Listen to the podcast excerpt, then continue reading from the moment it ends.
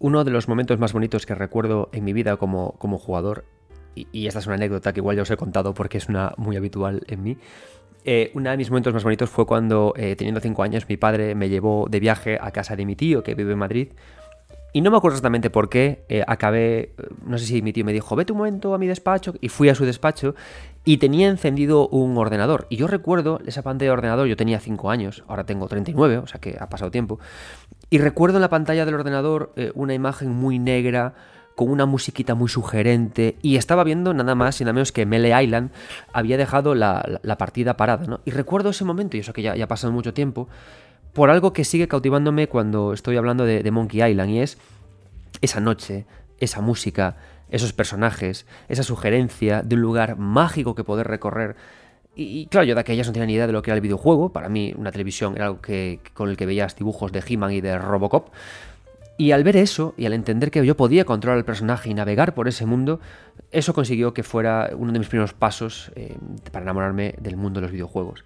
Y así que ahora que ha salido Return to Monkey Island, tantos años después, no puedo hacer otra cosa que dedicarle un especial como hoy. Sé que muchos de vosotros todavía no lo habéis jugado, por eso os pido que paréis ahora mismo este podcast, lo guardéis, no pasa nada, lo guardéis y eh, cuando os acabéis el juego y lleguéis al final, volved aquí y jugarlo. Desde ya os digo que es una experiencia que tenéis que, jugar y que vivir. Y si todavía no habéis jugado a los anteriores Monkeys, por favor, no juguéis a este ahora por eso del FOMO, de las prisas por jugar a la actualidad, sino que por lo menos jugad al primero y al segundo. No tengáis vergüenza por usar guías, porque tenéis que disfrutar de ese mundo, de esos personajes, de esas conversaciones.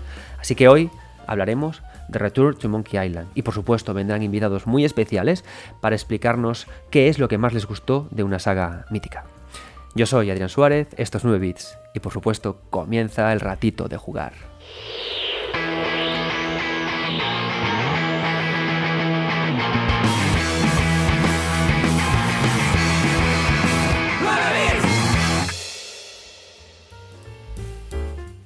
Para mí Monkey Island es una, es una saga de videojuegos muy especial. Para empezar, es la, saga de videojuegos que me hizo interesarme y amar las aventuras gráficas.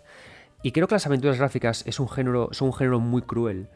Eh, el motivo es que si nos vamos a cualquier otro género del videojuego, y creo poder decir cualquier otro género, es fácil ver cómo las mejoras técnicas eh, les favorecen y hacen que, cambie mucho el juego. Es decir, me refiero a que, por ejemplo, los Finding Games, ¿no? los juegos de lucha, los juegos de lucha, por ejemplo, son un género también muy clásico que podemos pensar que no han evolucionado mucho, pero si nos ponemos a ver el primer Street Fighter con respecto al sexto, es un género que debido a, sus mecánicas, debido a que sus mecánicas tienen que ser cada vez más finas, mejores, más variadas, resulta que son, un género que aunque sea también muy clásico, se ve muy favorecido por las mejoras técnicas y también por las mejoras gráficas, ¿no? Ya no, ya no tanto artísticas. Pero los juegos de lucha son espectaculares, necesitan juegos de cámara, movimientos, personajes más reales. Y ocurre eso, ¿no? Que y, le ocurre lo mismo al género de las aventuras, al género del terror, un mayor potencial técnico, un mayor despliegue mecánico, mayor memoria, hace que el juego pueda ser, eh, podemos decir que incluso, que no sé si decir que mejor, pero sí más complejo, más rico, más variado. Y bueno, dicho así, creo que sí que podemos decir que Street Fighter 1 es peor que Street Fighter 5, por ejemplo, ¿no? Justamente por el delirio técnico y el avance que ha supuesto la técnica y lo mucho que ha hecho favorecer al género. Pero las aventuras gráficas creo que es el único género al que no le ocurre eso, ¿no? Quizás junto con el género de los puzzles. Y esto lo notamos porque si tú juegas a día de hoy a Monkey Island 1, juegas a día de hoy a Monkey Island 2, descubrirás un juego perfectamente jugable en el que las bases del género son ya no son sólidas, es que son casi casi hasta inmejorables, ¿no? Porque en, Monkey Island 1 em, resulta que el aspecto visual artístico es encantador a día de hoy. Sigue funcionando genial esos píxeles gruesos combinados con esos primeros planos de los personajes que aparecen cuando les hablamos mucho más detallados. Incluso eh, que la máquina tuviera pocos recursos. Eh, premió, eh, o sea, obligó a que siempre ocurriera casi siempre todo de noche, lo cual hace que al usar fondos negros tengamos esas noches, esas noches tan pesadas con nosotros. E incluso el poder tener a personajes tan poco expresivos en Monkey Island 1, poco expresivos me refiero a que la cara de Guybrush Threadwood no era más al final que un punto negro y, unos cuantos píxeles rosas para, para, dibujar su carne.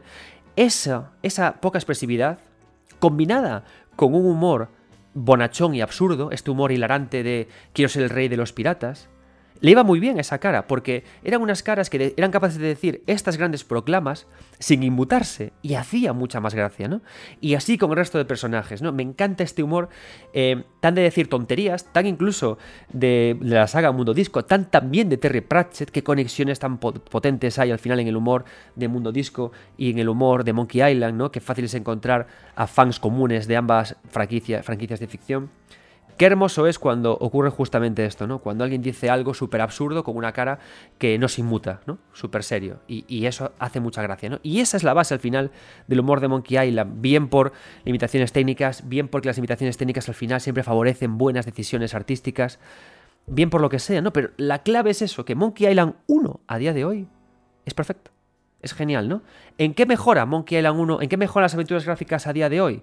¿En el apartado visual? No. ¿En las mecánicas? Pues en realidad tampoco, ¿no? Porque las mecánicas siguen siendo siempre las mismas. Coge un objeto, déjalo en el otro lado. ¿En qué mejoran las aventuras gráficas? En la parte de usabilidad.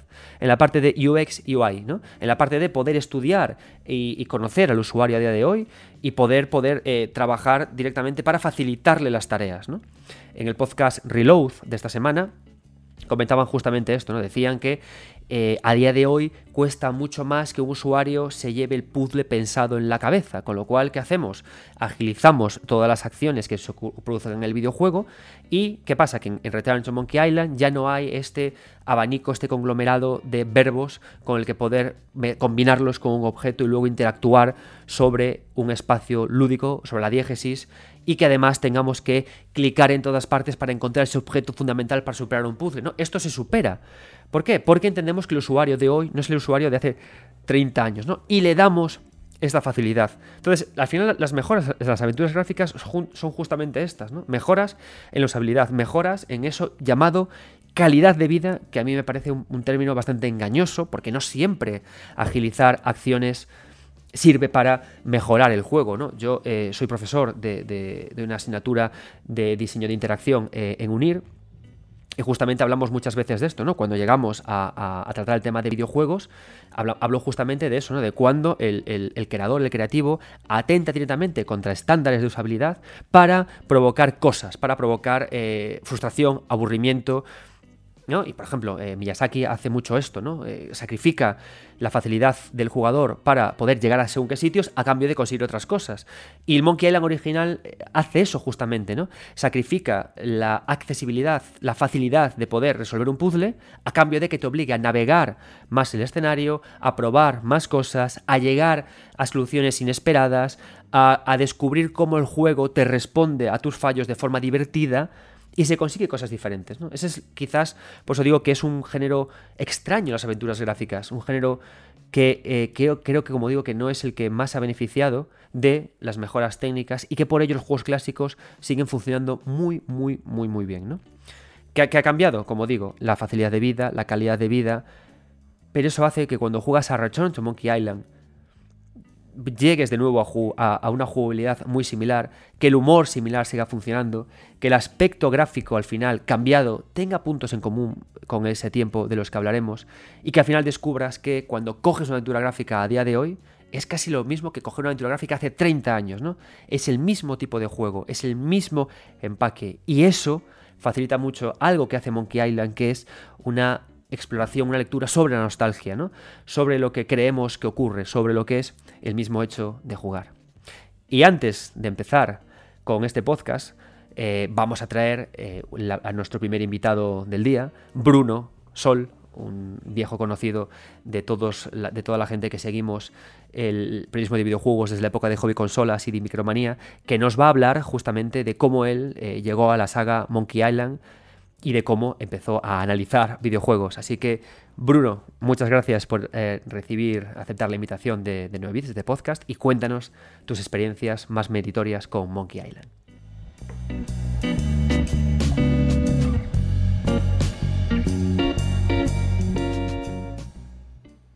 Bueno, elegir. Es complicado elegir algo. Yo, por su, vamos, yo elegiría el primer Monkey Island. El 2 nunca ha llegado a acabármelo porque por jugar sin guía y tal, eh, siempre me quedo atascado en el capítulo de Largo la Grande. El tercero no tuve PC en su día, es una factura que tengo pendiente, aunque lo, tengo comprado en GOG y tal, pero nunca me he puesto con él. Y el cuarto sí me lo llega a acabar porque hice la guía hasta para superjuegos, que es un juego que a mí me hizo mucha gracia, aunque todo el mundo lo, lo niega de él hoy en día.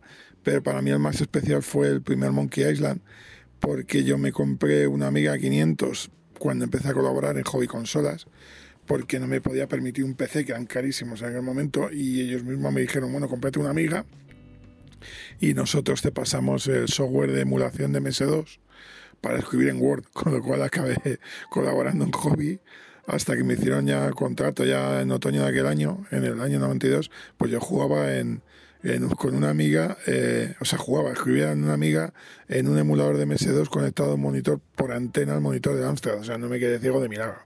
Pero vamos, entonces el Marcos eh, pues eh, me, dejó unos cuantos juegos y yo de lo que más recuerdo de haber jugado aquel verano era, por supuesto, al Kickoff 2 con mis amigos y sobre todo Monkey Island.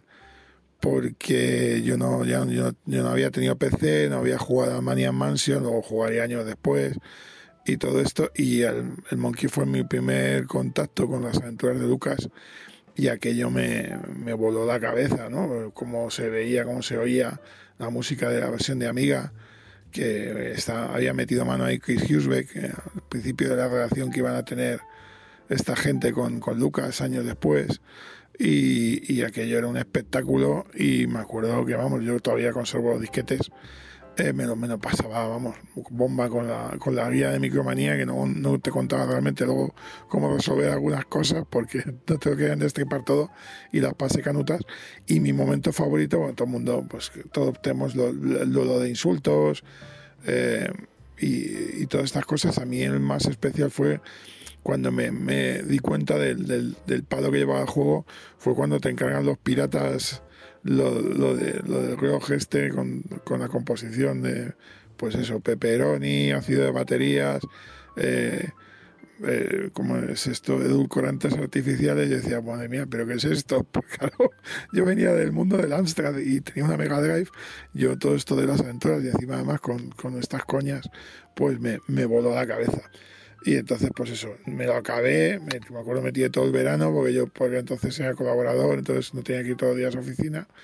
Y me pasé un verano, vamos, con el, con el Monkey Island. Y de hecho, un par de años después me regalaron la gente de Choyo Games, que les quiero mucho, me regalaron el de Mega CD, porque lo tenían sin caja y sin nada, muerto de risa, no lo quería nadie. Y me lo llevé y, y vamos, ahí lo tengo como un tesoro, la versión de Mega CD que aquí no llegó que lo sacaron en Estados Unidos y es una pena porque aquí lo voy a, lo voy a petar también, con música de CD y toda pesca. Pero vamos, eh, siempre digo que a ver si consigo sacar tiempo y volver a jugármelos eh, los cuatro. Eh, porque todavía no he jugado a, este nuevo que ha salido. Y empezando, siempre digo, me voy a poner con el de Mega CD, con el 1, y luego ya, pues a ver si me acabo de una vez. Acabaré tirando de guías con el 2, que los tengo de, de las ediciones estas especiales que sacaron hace unos años, con los gráficos antiguos porque los modernos eran muy feos. Y luego ya con el 3 que, bueno, por fin tengo PC, porque me lo compré sin tener PC, iba a jugar a casa de mi cuñado que le tenía frito, casa de mi hermana y mi cuñado porque ellos sí tenían PC, y me iba con el, los fines de semana, me iba con el disco a cuestas. Así que a ver si algún día me, me pongo con ello. Pero vamos, si no habéis jugado, lo tenéis bastante fácil a través de GOG y todas estas plataformas. Eh, para, para, jugarlos y de verdad no han envejecido nada, a lo mejor sí gráficamente, lógicamente, pero en nivel de humor y de mecánicas y tal, siguen siendo, siguen siendo una absoluta maravilla.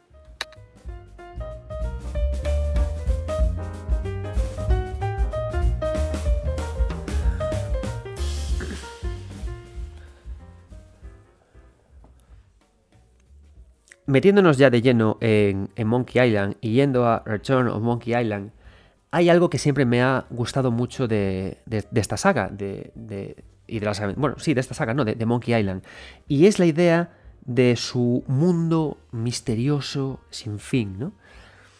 Eh, cuando Guybrush Streetwood aparece en Melee, Island, tanto en el primer juego como en Return to Monkey Island, aparece eh, por un, a través de un camino que le conduce a una hoguera en la que hay un vigía ciego que mira el más allá, ¿no?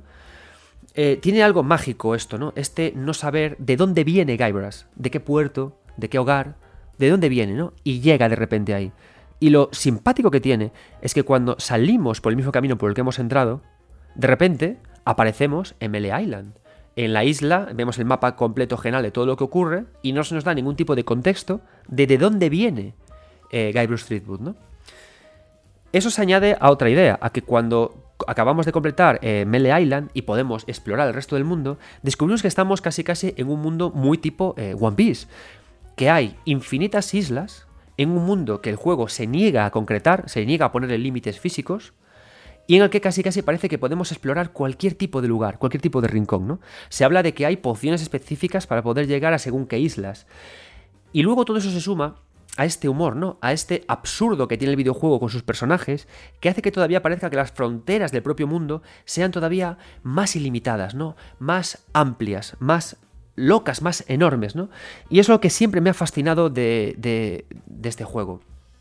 Además, me gusta mucho cuando los videojuegos se producen grandes contrastes, ¿no? Tremendos, tremendos, tremendos contrastes. Por ejemplo, eh, Nier Automata, juego que traeremos por supuesto al, al, podcast, hay algo que me fascina siempre y es la capacidad que tiene Yoko Taro de hacer el humor más absurdo combinado con los finales más dramáticos. Porque creo que eso, en eso va la vida, ¿no? Muchas veces hablamos de que queremos un tono que sea coherente en toda la aventura, pero creo que eso es falso, que eso es un artificio, eso es un impostaje, porque justamente la vida va de grandes contrastes, estar genial un lunes y estar como la mierda un miércoles, ¿no? Y creo que eso se puede llevar muy bien a las obras de ficción justamente a través del humor y el drama o la, o la rigidez y la flexibilidad. ¿Por qué digo esto? Las aventuras gráficas son el género más rígido de la historia de los videojuegos, y lo llevan siendo desde sus inicios, como decíamos antes, ¿no? La rigidez de Monkey Island sigue siendo la misma, quizás es más abierto en Return como veremos, ¿no? Pero es un juego muy rígido y combina la rigidez de Monkey Island, la rigidez de sus sistemas de juego, con la tremenda amplitud absurda de su universo. No sabemos si Monkey Island ocurre en un mundo circular, si ocurre en un mundo, si ocurre en un sueño, si es una historia, si no existe, ¿no? Y avanzamos por ella descubriendo esto, ¿no? Es, y es curioso porque lo primero que haces cuando llegas a una aventura gráfica, tú, a cualquiera, es intentar comprender sus sistemas, ¿no? Vale, cómo funciona la interacción de objetos, cuáles son los límites de su escenario, puede llegar hasta aquí o hasta allá. Los objetos pueden esconderse aquí o allí, ¿no? Y como que no hay nada más. Y jugamos de esa forma, ¿no?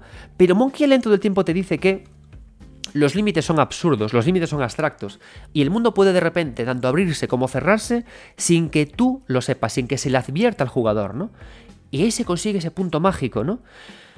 Return to Monkey Island inicia de una forma fabulosa, ¿no? Inicia justamente con el final de Return con, el, con el final de Monkey Island 2. El final de Monkey Island 2 es uno de estos finales que te rompen la cabeza, que te rompen los esquemas. Monkey Island 2 es como que al final del juego, por eso os digo, niños, jugad primero Monkey Island 1 y Monkey Island 2 antes de seguir por este podcast, ¿lo habéis hecho? Perfecto. Monkey Island 2 acaba de una forma genial. Y es que Guybrush y LeChuck están en su gran enfrentamiento final, ¿no? Luchando uno contra el otro. Y de repente el juego te hace un clacataclac y te dice que no había nunca tal lucha, que no era más que la historia inventada y ficticia de dos hermanos, de dos niños pequeños que fingían ser grandes aventureros. Este final ha creado tanta baba, tanta mala bilis como, como tanto cariño. A mí porque me gusta mucho este final, porque me parece que es genial este final. Porque siempre he dicho que el, videojuego de donde más toma, del medio que más toma, no es del cine, es del teatro. ¿Y del teatro qué hacen los actores? Interpretar. Los actores hacen play. Una play es una función, ¿no? Y la play es la interpretación. Y me gusta mucho la idea que aterriza toda la saga Monkey Island de que todo lo que ocurre es una interpretación, ¿no? Entonces, el final tiene mucho sentido de Monkey Island 2 porque te dice justamente eso. Como jugadores, somos actores que interpretan un papel concreto en un universo que se acaba cuando se acaba la historia. En el momento que la historia que te quiere contar el juego se acaba, dejamos de ser los actores, dejamos de ser ese, ese actor y nos volvemos la persona que está dentro de ese actor y seguimos con nuestra vida. Y ya está. El final en sí del juego no importa, cómo concluye algo no importa, lo que importa es que se acabó la ficción, se acabó el sueño, salimos de ese mundo posible que me propone el videojuego y seguimos adelante eh, con nuestra vida. Y si algo me gusta mucho además de, de la decisión de Monkey Island 2 es que se convierten en niños. Es decir, no podría, podría tranquilamente, perfectamente hacer que cuando Monkey Island 2 acaba, el juego deshace su ilusión y te cuenta que los que estaban viviendo esa interpretación eran adultos, pero lo aterriza y te dice que no, que eran niños. ¿Por qué? Porque creo que si algo tiene de bueno el videojuego es que nos convierte en un poco más niños cada vez que lo jugamos. Y no lo digo en mal sentido, no lo digo como que nos infantiliza o nos vuelve ridículos o nos hace evitar la realidad. No, no, lo digo de la mejor de las maneras.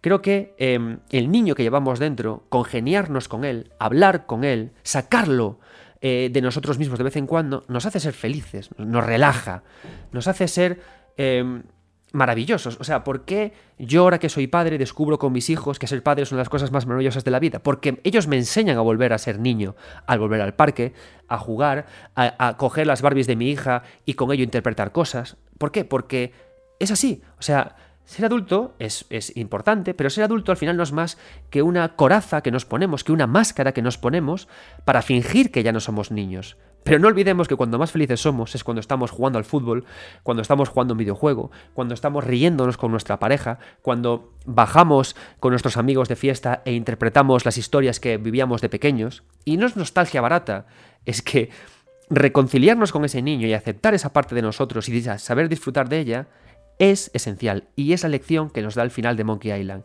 Importan cómo acaban las historias, no importa. Importa la actuación y la interpretación que hemos disfrutado hacer en esa ficción que un videojuego nos ha propuesto. ¿no? Y eso además lo que hace es que consigue que este mundo sin fin y absurdo de la franquicia Monkey Island tenga todavía más sentido. ¿Por qué? Porque no le ponemos límites a la fantasía, no le ponemos límites a ese universo. Puede ser infinito, puede haber infinitas islas, tantas como infinitas historias hay. Y eso es lo más maravilloso de Monkey Island. Y para seguir con este podcast, tengo que invitar a otro gran señor de los tiempos de los videojuegos, como es mi gran amigo Rafa del Río, que nos va a contar qué a él le parece tan maravilloso de Monkey Island. Rafa, adelante.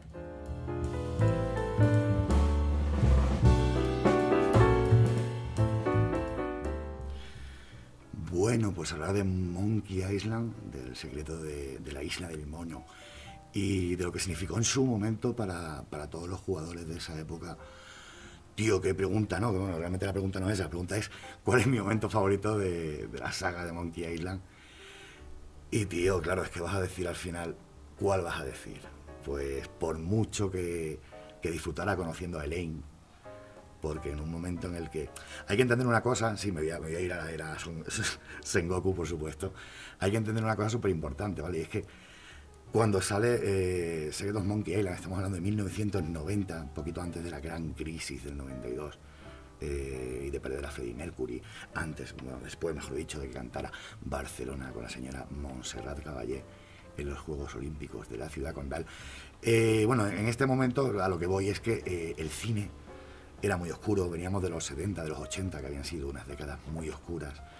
Entonces parece que la literatura y los videojuegos intentaban, se me está escapando el gato, eh, la literatura y los videojuegos intentaban ¿no? Mm, plantar cara a esta crudeza del cine, de la realidad, eh, de un momento oscuro, violento, agresivo, con algo totalmente diferente. Entonces tenías autores pues, como Douglas Adams, la guía del autoestopista galáctico, como Terry Pratchett, ¿no? Que hacían gala del humor para crear un mundo en el que la, ironía, el sarcasmo, eh, el humor, aunque fuera a veces un poco negro, un poco ácido, podía dar respuesta. No, necesitabas estar todo el día metido en el gimnasio como, como Daniel Aruso. Fíjate cómo terminaron, ¿no? Un Cobra Kai, qué pesado, señores de, casi 50 o 50 años ya pegándose todo el día. Ay.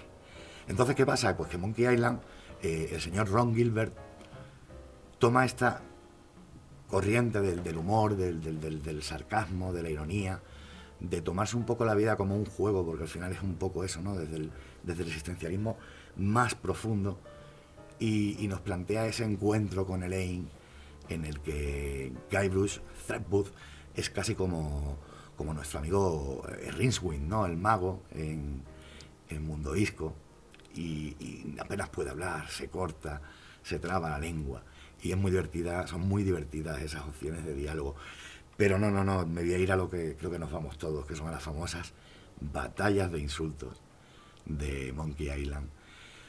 Pero más allá del diálogo en sí, de cómo se, se, introduce un puzzle sin que se vea que es un puzzle, sin que tengan que utilizar objetos que has encontrado, sino que lo que utilizas son frases que vas aprendiendo en entrenamiento. A mí me gusta mucho más que todo eso, eh, me gusta mucho más que el tema de que si los guiones los escribió Orson Scott Card o no los escribió, que sí que los escribió efectivamente, también escribió unos libros maravillosos, luego resulta que el tipo tiene un problemilla de homofobia bastante repugnante, pero el caso es que más allá de quién escribiera los guiones, más allá de cómo se introduce un puzzle, bla, bla, bla, bla, bla, a mí lo que me flipa de, de los duelos de insultos, lo que me flipó en su momento, aunque no entendí por qué, y luego ya como profesional de todo esto, ¿no? Pues va intentando buscar ese por qué eh, fueron tan importantes. Para mí es ese eh, jugar con la realidad, ese no tomarse nada en serio, eh, que creo que, que, define perfectamente tanto la saga como casi al autor, como a todo un género, el de las aventuras gráficas, ¿no? Porque es un... tienes que aprender a combatir, pero como no tenemos, no queremos poner una jugabilidad o unas mecánicas de combate, no queremos hacer de esto un Prince of Persia, eh, no queremos hacer... No, pues la idea es esa, simplemente que vas a hablar con la gente, porque los duelos de espadas realmente van a ser... Eh, ven aquí, ven aquí, ven aquí, y es ahí en cámara. Ay, ven aquí. Oh. Porque los duelos de cámara realmente no, no, no apetece. Pues sí, apetece. Di algo. Eh, los duelos en cámara, los duelos en cámara no. Los duelos de espada realmente lo que son es una demostración de ese, de ese mundo maravilloso de piratas en el que lo que importa es eh, que somos todos, vamos para adentro, que somos todos personas, que compartimos un mundo mmm, y a ninguno no, no, nos hace gracia herirnos ni sangrar, así que vamos a hacer una batalla de insultos. Y luego, qué maravilloso momento cuando llegas al Swordmaster y te encuentras a Carla, ¿no? que, que luego ya posteriormente en la saga tiene mucha importancia y, ese premio final que, es la camiseta. ¿no? no sé, creo que mm, es lo que decía antes, define perfectamente el universo de Monkey Island, define perfectamente lo que era el, género de la aventura gráfica eh, muy a finales de los 80 y ya en los 90, y define una forma de entender el videojuego que trascienda el videojuego y que, y que llega hasta cómo entendemos la vida, cómo entendemos el estar vivo, el seguir adelante, ¿no? Como cuando llega llegas a determinada edad ya casi que te apetece tomártelo todo un poquito a cachondeo. Porque, eh, Batman, por favor, no me cortes la grabación. Porque al final ya bastante fastidiada está la cosa como para encima darle más seriedad, ¿no? Y no sé, creo que, creo que es maravilloso, creo que es estupendo, creo que demuestra el, el talento de un autor, al margen de quien escribiera los guiones, es la idea de plantarlo así, lo que me parece magistral. Y un autor, Ron Gilbert, que fíjate qué pedazo de juego nos ha dejado con este regreso a la isla del mono, Return to Monkey Island. Que oye, que qué bonito y que ojalá, como comentábamos el otro día, eh, Adrián, contigo en el Twitch, de aquí salga una nueva Maniac Mansion eh, con este señor que cada vez, cada año que pasa es como el vino bueno, ¿no? Eh, adquiere carácter y a lo mejor se avinagra un poquito, pero es bueno avinagrarse en esta vida, es bueno ser un poquito ácido y, con dejes de roble y toques afrutados. En fin, tío, ¿qué, te voy a decir? Pues supongo que todo el mundo te dirá algo muy parecido. Los duelos de insultos generales, geniales, perdón, maravillosos, porque no hay nada como, hablar mientras manejan una espada y, resumir todo lo que es el concepto del duelo a lo que realmente es, ¿no? A ese, a ese querer demostrar quién es mejor, quién es más machote y maravilloso, eh, con ese punto genial de encontrarse al final. A Carla, que es la más machote de todos los piratas, ¿no? Utilizando el vocabulario de la época. Y nada, creo que me quedaría ahí, que, qué bonito, qué maravilloso, qué estupendo, qué genial eh, que todo esto vuelva, que, podamos tener un Ron Gilbert para nuevas generaciones, para que conozcan su obra y para que además, sobre todo, inspire a, nuevos creativos en otros géneros, en otras formas de entender las cosas, lejos incluso del videojuego, eh, volviendo a lo mejor a la literatura, al cine, a la animación, a lo que sea. Eh, que no perdamos ese sentido del humor, esa ironía, ese sarcasmo nunca he tenido muy clara la diferencia. Eh, y que siga, siga, sigamos, teniendo obras eh, que tengan ese carácter humano, porque realmente es eso. Es tomarte las cosas un poquito a cachondeo y conectar con la persona que tienes delante, que no sea tu enemigo al que deseas ver morir, sino una persona con la que tienes que hacer una competición. Qué bonito ver el mundo así.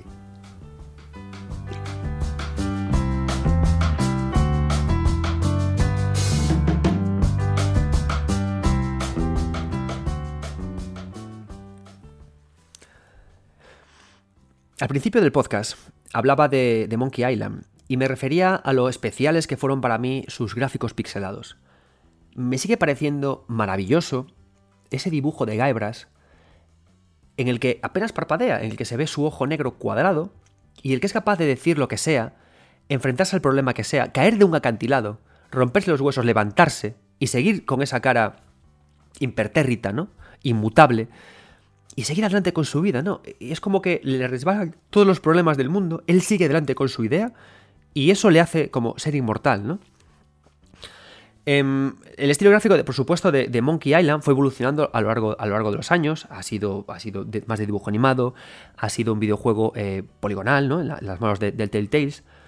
Y cuando llegó el anuncio de Return to Monkey Island, resulta que fue muy criticado, ¿no? Este, nuevo, este nuevo dirección artística, en la que había estos dibujos tipo guacamele, ¿no? Eh, como si, si fueran personajes de dibujos animados compuestos por retales, mal articulados, con un dibujo que además se mezcla demasiado con, el, con los fondos, quizás. Y hubo mucha crítica con ello, ¿no? Yo personalmente, a mí no, o sea, no, me, no, me, paré a pensar nunca si me gustaban o me disgustaban, de primeras me gustaban, pero lo que yo más tenía curiosidad, eh, que es la pregunta que siempre me hago, ¿no? Es si tendrían sentido coherente con el mensaje del juego, con lo que querían decir y con la intención del artista. Yo creo que em, es imposible valorar un apartado gráfico o un estilo artístico sin conocer el grueso de la obra, sin jugarla. Porque entonces estamos limitando el estilo artístico, el apartado gráfico, a, lo bonito, ¿no? A lo bonito, a ¡ay, cómo me gusta! Lo voy a meter en un póster para adornar mi, mi, salón. Y no está mal, ¿eh? Por supuesto, también se puede hacer una valoración en este estilo. Pero hay que entender, y es algo que también digo mucho en el podcast, que el apartado gráfico, el estilo artístico, el acabado visual, es parte de la comunicación, es parte del lenguaje del videojuego, es parte de las palabras, es, es como pues eh, eh, la, fuente que usamos al escribir un texto, ¿no? Es parte de la narrativa, es intrínseca, ¿no? O sea, no podemos analizar, cuando hablamos de análisis de narrativa, no podemos únicamente quedarnos en la trama, cómo está hilvanada la historia, si se usan mensajes o, cinemáticas, el aspecto visual es fundamental. God of War, el, de 2018, Santa Mónica, no sería lo mismo si fuera dibujado por, con dibujos animados. Eh, Dark Souls no sería, lo, no sería lo, su narrativa no tendría el mismo peso si tuviera el aspecto de God of War, ¿no? O sea, por eso tenemos siempre que ser cautos y decir, bueno, veamos primero qué me quiere comunicar el artista con ello. Y por supuesto, cuando acabamos de jugar al juego, hemos descubierto que el, el estilo artístico elegido es inmejorable. Y vamos a explicar por qué, porque puede ser, por supuesto, que a vosotros nos encaje. ¿eh? Yo aquí no vengo a sentar cátedra nunca, sino a que comentemos con cariño. Yo soy, como digo siempre, tan listo o tan tonto como cualquiera que me esté escuchando. Pero ¿por qué a mí, vamos a dejarlo así mejor, por qué a mí me parece que es acertadísimo? Y siempre en la línea que yo os digo, ¿no? En esta obsesión que yo tengo por em, la narrativa y el estilo visual, ¿no? Cómo confluyen, cómo tienen que ir siempre de la mano, cómo lo bonito tiene que tener sentido dentro de lo que se cuenta o no vale para nada más que para hacer chapas y pings bonitos, ¿no? Mirad, es por, ocurre por varios factores. Uno, cuando yo he visto el, nuevo estilo visual, el nuevo estilo artístico y me puse a jugar a Return to Monkey Island, me di cuenta de que esta percepción que yo tenía sobre Guybrush, sobre su rostro impertérrito que no se inmuta ante nada y va avanzando caiga quien caiga, y eso hace mucha gracia, crea mucho humor, no es algo que yo me hubiera fijado porque yo sí que más listo que nadie, es algo que la gente de Ron Gilbert y la gente de Lucas ya tenían pensado. ¿Por qué? Porque si algo tiene de base este nuevo estilo artístico, es que deforma tanto el cuerpo de, los, personajes hasta que no hay ni pizca de realidad. Y eso les permite que sus rostros no se inmuten tampoco ante nada y tenga sentido. Si nos fijamos en los ojos de los personajes o en las caras, incluso en los primeros, en los primerísimos primeros planos, apenas parpadean, apenas gesticulan, apenas mueven las caras. ¿Para qué? Para que siga existiendo esa indefinición que permita recurrir a su humor absurdo. Para que tenga absoluta coherencia, que cualquier personaje te pueda decir lo que sea, sin inmutarse, porque no se inmutan, pero que se pueda ver ahora en HD y que tenga sentido a través del estilo, artístico. Es decir, se ha traducido el, el estilo del pixel, el espíritu de ese pixel, se ha traducido a un estilo artístico súper adecuado porque mantiene, defiende e incluso acentúa y mejora lo que se quería expresar en el juego original, que es por eso, por lo que el humor de este juego me gusta mucho más que el humor de Telltale o el humor del Monkey Island que estaba con un dibujo animado en el que lo veías todo y Guybrush parecía un panoli. Porque Guybrush no es un panoli, Guybrush es un tipo al que se la suda todo, ¿no? Y además me gusta porque creo que lo que estoy contando es algo que está planeado por el propio estudio, porque en este videojuego se ha acentuado todavía más los desastres naturales que causa eh, Guybrush. Cuando Guybrush empieza esta aventura, em, le dice, un chiste que me encanta, por cierto, o sea, en esto del humor absurdo no únicamente es un acierto lo que dice Guybrush, sino lo que le, dice, lo que le dicen las personas. Tiene, necesita subirse al barco de Lechak para poder llegar de nuevo a Monkey Island, ¿no? Entonces, la, almirante le dice, eh, Guybrush, si quieres subir a mi barco, primero necesitas conseguir una fregona. Entonces tú dices tú, bueno, ¿dónde puede haber fregonas en el juego? Ya sé, en una cocina. Me voy a la cocina del Scumbar. Y llegas al Scumbar. Y allí te encuentras con el cocinero. Y lo ves, ¿no? Y este momento para mí es de mis favoritos del juego, ¿no? Le dices al cocinero, dame tu fregona. Y el cocinero te dice, no. Alza su, fregona, se busca un primer plano de la fregona y de cómo es alzada por el cocinero, y se le dice, la fregona es el arma fundamental de todo cocinero, en ella reside el alma del cocinero, porque quien tiene una fregona tiene un tesoro, y, y tú has de conseguir crear tu fregona única, ¿no? Lo que yo creo que podemos llamar el zen del cocinero, ¿no? Me parece súper divertido que de nuevo se vaya este humor tan absurdo, tan bueno, tan humor tan que no hace daño a nadie, porque si algo es Monkey Island es políticamente correcto buscando este humor tan Monty Python, ¿no? De nuevo tan Disworld, tan así. Y que cuando le pregunta a Guybrush, eh, porque a Guybrush ha sudado todo, le dice, pero mira, me quedo con la tuya. Y le dice el cocinero, no, no, hazme caso, tienes que hacer la tuya, la tuya misma, ¿no? Y Guybrush, ¿qué hace? Dice, ok. Y se va a buscar el único árbol que existe para poder sacar palos de fregona, lo talla, y lo destroza y lo mata. Y él se la suda. se queda con su cara totalmente eh, impertérrito, como digo, se va y así va por toda la aventura. Le da igual lo que sea, no le da igual si estropea eh, una, una, plantación de limas, le da igual si arruina un barco, le da igual si hunde lo que sea, ¿no? Que él siempre sigue sonriendo, defendido siempre por este humor absurdo, defendido porque el estilo gráfico le permite tener ese, ese, rostro y además algo, hace algo más este juego que pone sobre la mesa a Elaine, ¿no? A esta Elaine que nos contaba Rafa del Río que le gusta tanto, ¿no? Y que es un personaje fabuloso, ¿no? Es un personaje entrañable en este videojuego. ¿Por qué? Aquí Guybrush y Elaine tienen una relación que a mí me parece maravillosa, ¿no? Elaine está lo suyo, Guybrush está lo suyo y cuando se ven se quieren un montón. O sea, es una relación, la de este juego, que, me fascina de, los dos, ¿no? Guybrush sí que tiene su sueño, Elaine tiene el suyo y cuando se encuentran en la plantación de limas, se alegran de verse se dan un beso, se dicen te quiero y se dejan libres para poder vivir sus aventuras como quieran. No hay ningún tipo de atadura. Podía el videojuego haber caído en algo muy fácil, que es que Elaine le echara la bronca todo el tiempo a Guybrush por sus tonterías, que le dijera que madurara, ¿no? Que habitual es el, cuando se escriben personajes femeninos mal, que solamente están ahí para decirle al personaje masculino que madure, pero el personaje masculino quiere seguir sus sueños. Qué tontería, ¿no? de escritura. Aquí no.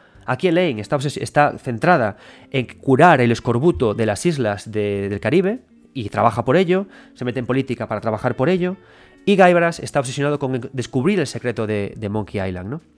Y ahí cruza sus caminos de vez en cuando. Entonces, ¿qué pasa? Que hay un momento en el que Elaine vuelve a Melee Island y descubre todos los desastres que ha hecho Guybrush. Y claro, ella podría enfadarse y no se enfada. ¿Qué pasa? Que en un momento de la aventura más avanzado se encuentran los dos, Elaine y Guybrush, y Guybrush y Elaine le pregunta, oye, no habrás destrozado el árbol de la fregona, ¿no? Ella sabe que sí. Y yo le respondí, no. Y dice, y dice Elaine, vale. Y se acabó. Y sigue adelante con su aventura. Es un punto muy chulo, ¿no? El de estas dos personas que se apoyan las unas a los otros, en el que Elaine sabe eh, qué es Guybrush, qué está viviendo, qué está jugando, y le acompaña sin hacer juicios de valor, sino dándole a la pareja libertad de ser cada uno lo que sea siendo siempre adorable, siendo siempre, estando siempre los dos juntos, los dos siempre necesitándose, pero sin caer en las típicas escrituras de guion horribles, ¿no? Y dando mucho paso al humor, porque justamente esto, que Elaine, que suponemos que va a ser la jueza de las, de las tonterías que hace Gaibras, no lo sea, le abre todavía más la mano al humor, a que el humor tenga más gracia, a que Elaine sea más adorable, a que Guybrush puede seguir haciendo el loco y a que todo funcione mucho mejor, ¿no? Y ese humor, además, también tiene mucho sentido con cómo entendemos la relación entre Guybrush y LeChuck. Llega un momento en el que el humor del juego es tan ridículo que, que pierde sentido la propia búsqueda de lo que hacen, ¿no? El juego se esfuerza mucho en decirnos que todavía queda por contarnos el secreto de Monkey Island, ¿no? Tenemos que buscarlo. Y lo divertido es que el juego te acaba diciendo que no le importa a nadie, solo le importa a LeChuck y a Guybrush, y que los dos se pelean por llegar a por el secreto, pero no por encontrar el secreto de Monkey Island en sí, sino por jugar más los dos juntos. Y todo el mundo le dice a, a Lechak, Lechak, que no hace falta ningún secreto, que nos da putamente igual, que da igual. Y a Lane también le da igual el secreto de Monkey Island, por eso pasa de él. Le da igual, le deja jugar con su amigo. Es un momento en el que ella, su pareja, le deja jugar a él con lo que quiera. Y lo mismo le ocurre a Lechak. Es libre para jugar con lo que quiera. ¿no? Y con todo esto se construye, al final, un humor estupendo, súper agradable, súper bueno, que te reconcilia. Es imposible no jugar Return to Monkey Island y no sentir eh, calor, no sentir estas cosas tan agradables, ¿no? Gracias a cómo se alían el estilo gráfico, la presentación de los personajes, su escritura y a cómo avanza todo, ¿no?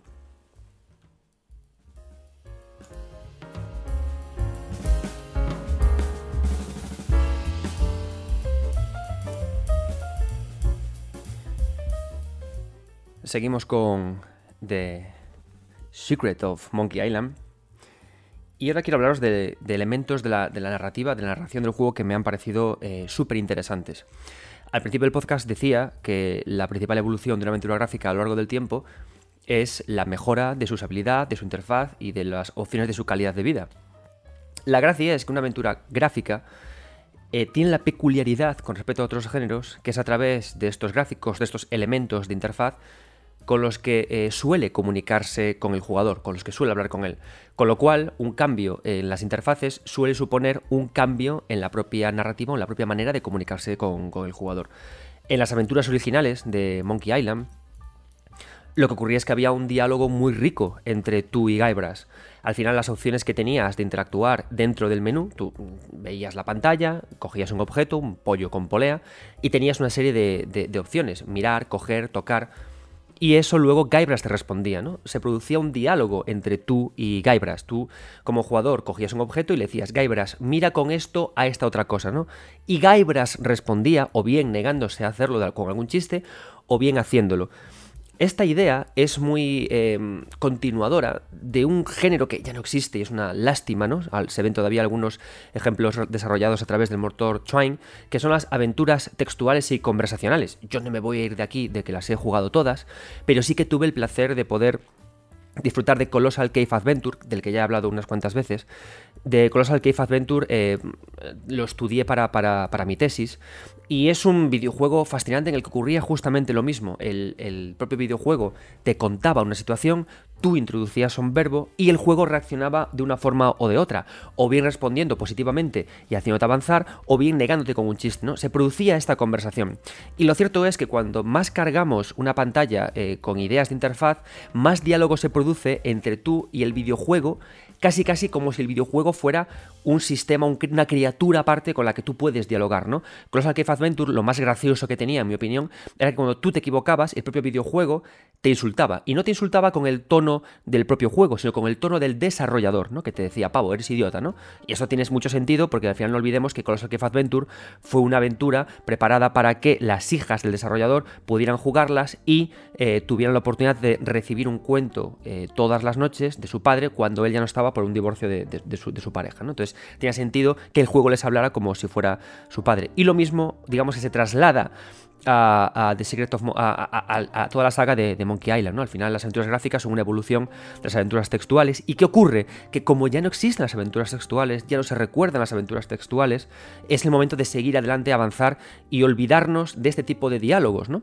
Entonces, ¿qué pasa? Que cambiamos las interfaces, eh, limitamos la conversación que podemos tener con la máquina porque se considera que, nos lleva a perder el tiempo, ¿no? ¿Por qué coger eh, un objeto del inventario y hacerlo y, mirarlo, tocarlo, limpiarlo, frotarlo con todo lo que hay en el escenario, ¿no? Es una pérdida de tiempo. Y es una pérdida de tiempo, ¿no? Ganamos agilidad en el juego, pero perdemos la conversación con el videojuego, ¿no? Perdemos la conversación con el arquitecto de Matrix, ¿no? Y eso también es por lo que decía al principio del podcast, que siempre que hablamos de que es bueno que los videojuegos incluyan calidad de vida, también tiene esta parte negativa, que perdemos todo lo que ocurre, todas las fricciones que ocurren al perder el tiempo, ¿no? Cuando en un videojuego se integra el viaje rápido, está muy bien, vamos más rápido, pero perdemos la oportunidad de viajar, de ir de vuelta a casa y de que ahí ocurran cosas, ¿no? Entonces, al final, todo es un toma y daca, ¿no? Y luego no olvidemos que cuanto más calidad de vida, es decir, ¿Un videojuego qué es? Es experimentar un mundo posible creado por un desarrollador. Cuanto más añadamos opciones de calidad de vida, más ese videojuego se convertirá en una página web, en un menú. Es decir, yo, por ejemplo, ahora estoy jugando a Nier Automata en Switch, que por cierto va finísimo y por eso lo quiero traer también al podcast, ¿no? Pero, por ejemplo, cuando en Nier Automata a mí me piden que vuelva a un punto y yo regreso caminando, disfruto de la música de Kiichi Okabe, disfruto de los, de los, juegos, de, de, los juegos de cámaras de Taro, disfruto de encontrarme con algún robot que me pide alguna misión ridícula pero interesante dentro del humor de, de, Taro. Pero si uso el viaje rápido entre las máquinas, me pierdo todo eso. Pero, ¿qué pasa? Que me acabo antes el juego, ¿no? Entonces llego a esta satisfacción tan de nuestro tiempo de me acabé el juego antes, ¿no? Y dices tú, jolín, pero qué bonito, ¿no? Disfrutar de, los, mundos posibles. Perdemos eso con, la calidad de vida, con ese cambio que se ha producido entre el primer Monkey Island y, este. Ahora perdemos menos tiempo en los escenarios, vamos más directos al grano y hasta tenemos un libro de pistas si nos perdemos, ¿no? Que cada uno decida lo, que quiera, pero em, a mí me gustaría, eh, como idea, ¿no? Que y si siguen existiendo aventuras gráficas, que regresaran o que reivindicaran perder el tiempo y estas conversaciones con la máquina para hacer que los viajes, para, que el estar en un sitio fuera más rico, provechoso y sí, aburrido incluso, ¿no? Quiero hablar más con el sistema. Pero bueno, la cosa es que eh, de, de, Secret of Monkey Island no está hecho por, por pazguatos, no está hecho por no, no están hechos, no está hecho por personas que temen eh, perder al jugador, ¿no? Porque el jugador que juega a The Secret of Monkey Island está muy vinculado con la franquicia, quiere disfrutarlo, ¿no? Por lo tanto, ¿Qué ha ocurrido? Que cuando han cambiado la interfaz y han propuesto otra forma de, relacionarse con el entorno que, con el que tenemos, se nota que lo han hecho conscientemente y como los maestros que son. Es decir, perdemos cosas, como acabo de, decir, pero también ganamos otras. Lo divertido es que ahora, eh, cuando. Y a mí, la verdad es que es una decisión que, me gusta mucho.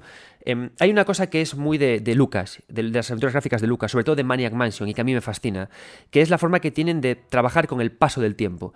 Cuando tú juegas a, Maniac Mansion, y esto nos lo comenta mi, jefe y, amigo Álvaro Castellano en uno de nuestros podcasts, él comentaba que le encanta Maniac Mansion porque a medida que él avanza por la mansión, pasan eventos, pasan cosas, los personajes se mueven y es como que el videojuego eh, falsamente te mete prisa en una aventura gráfica, que es como algo extraño, ¿no? Aventura gráfica parece como el juego de, la reflexión, pero aquí te meten prisa, ¿no?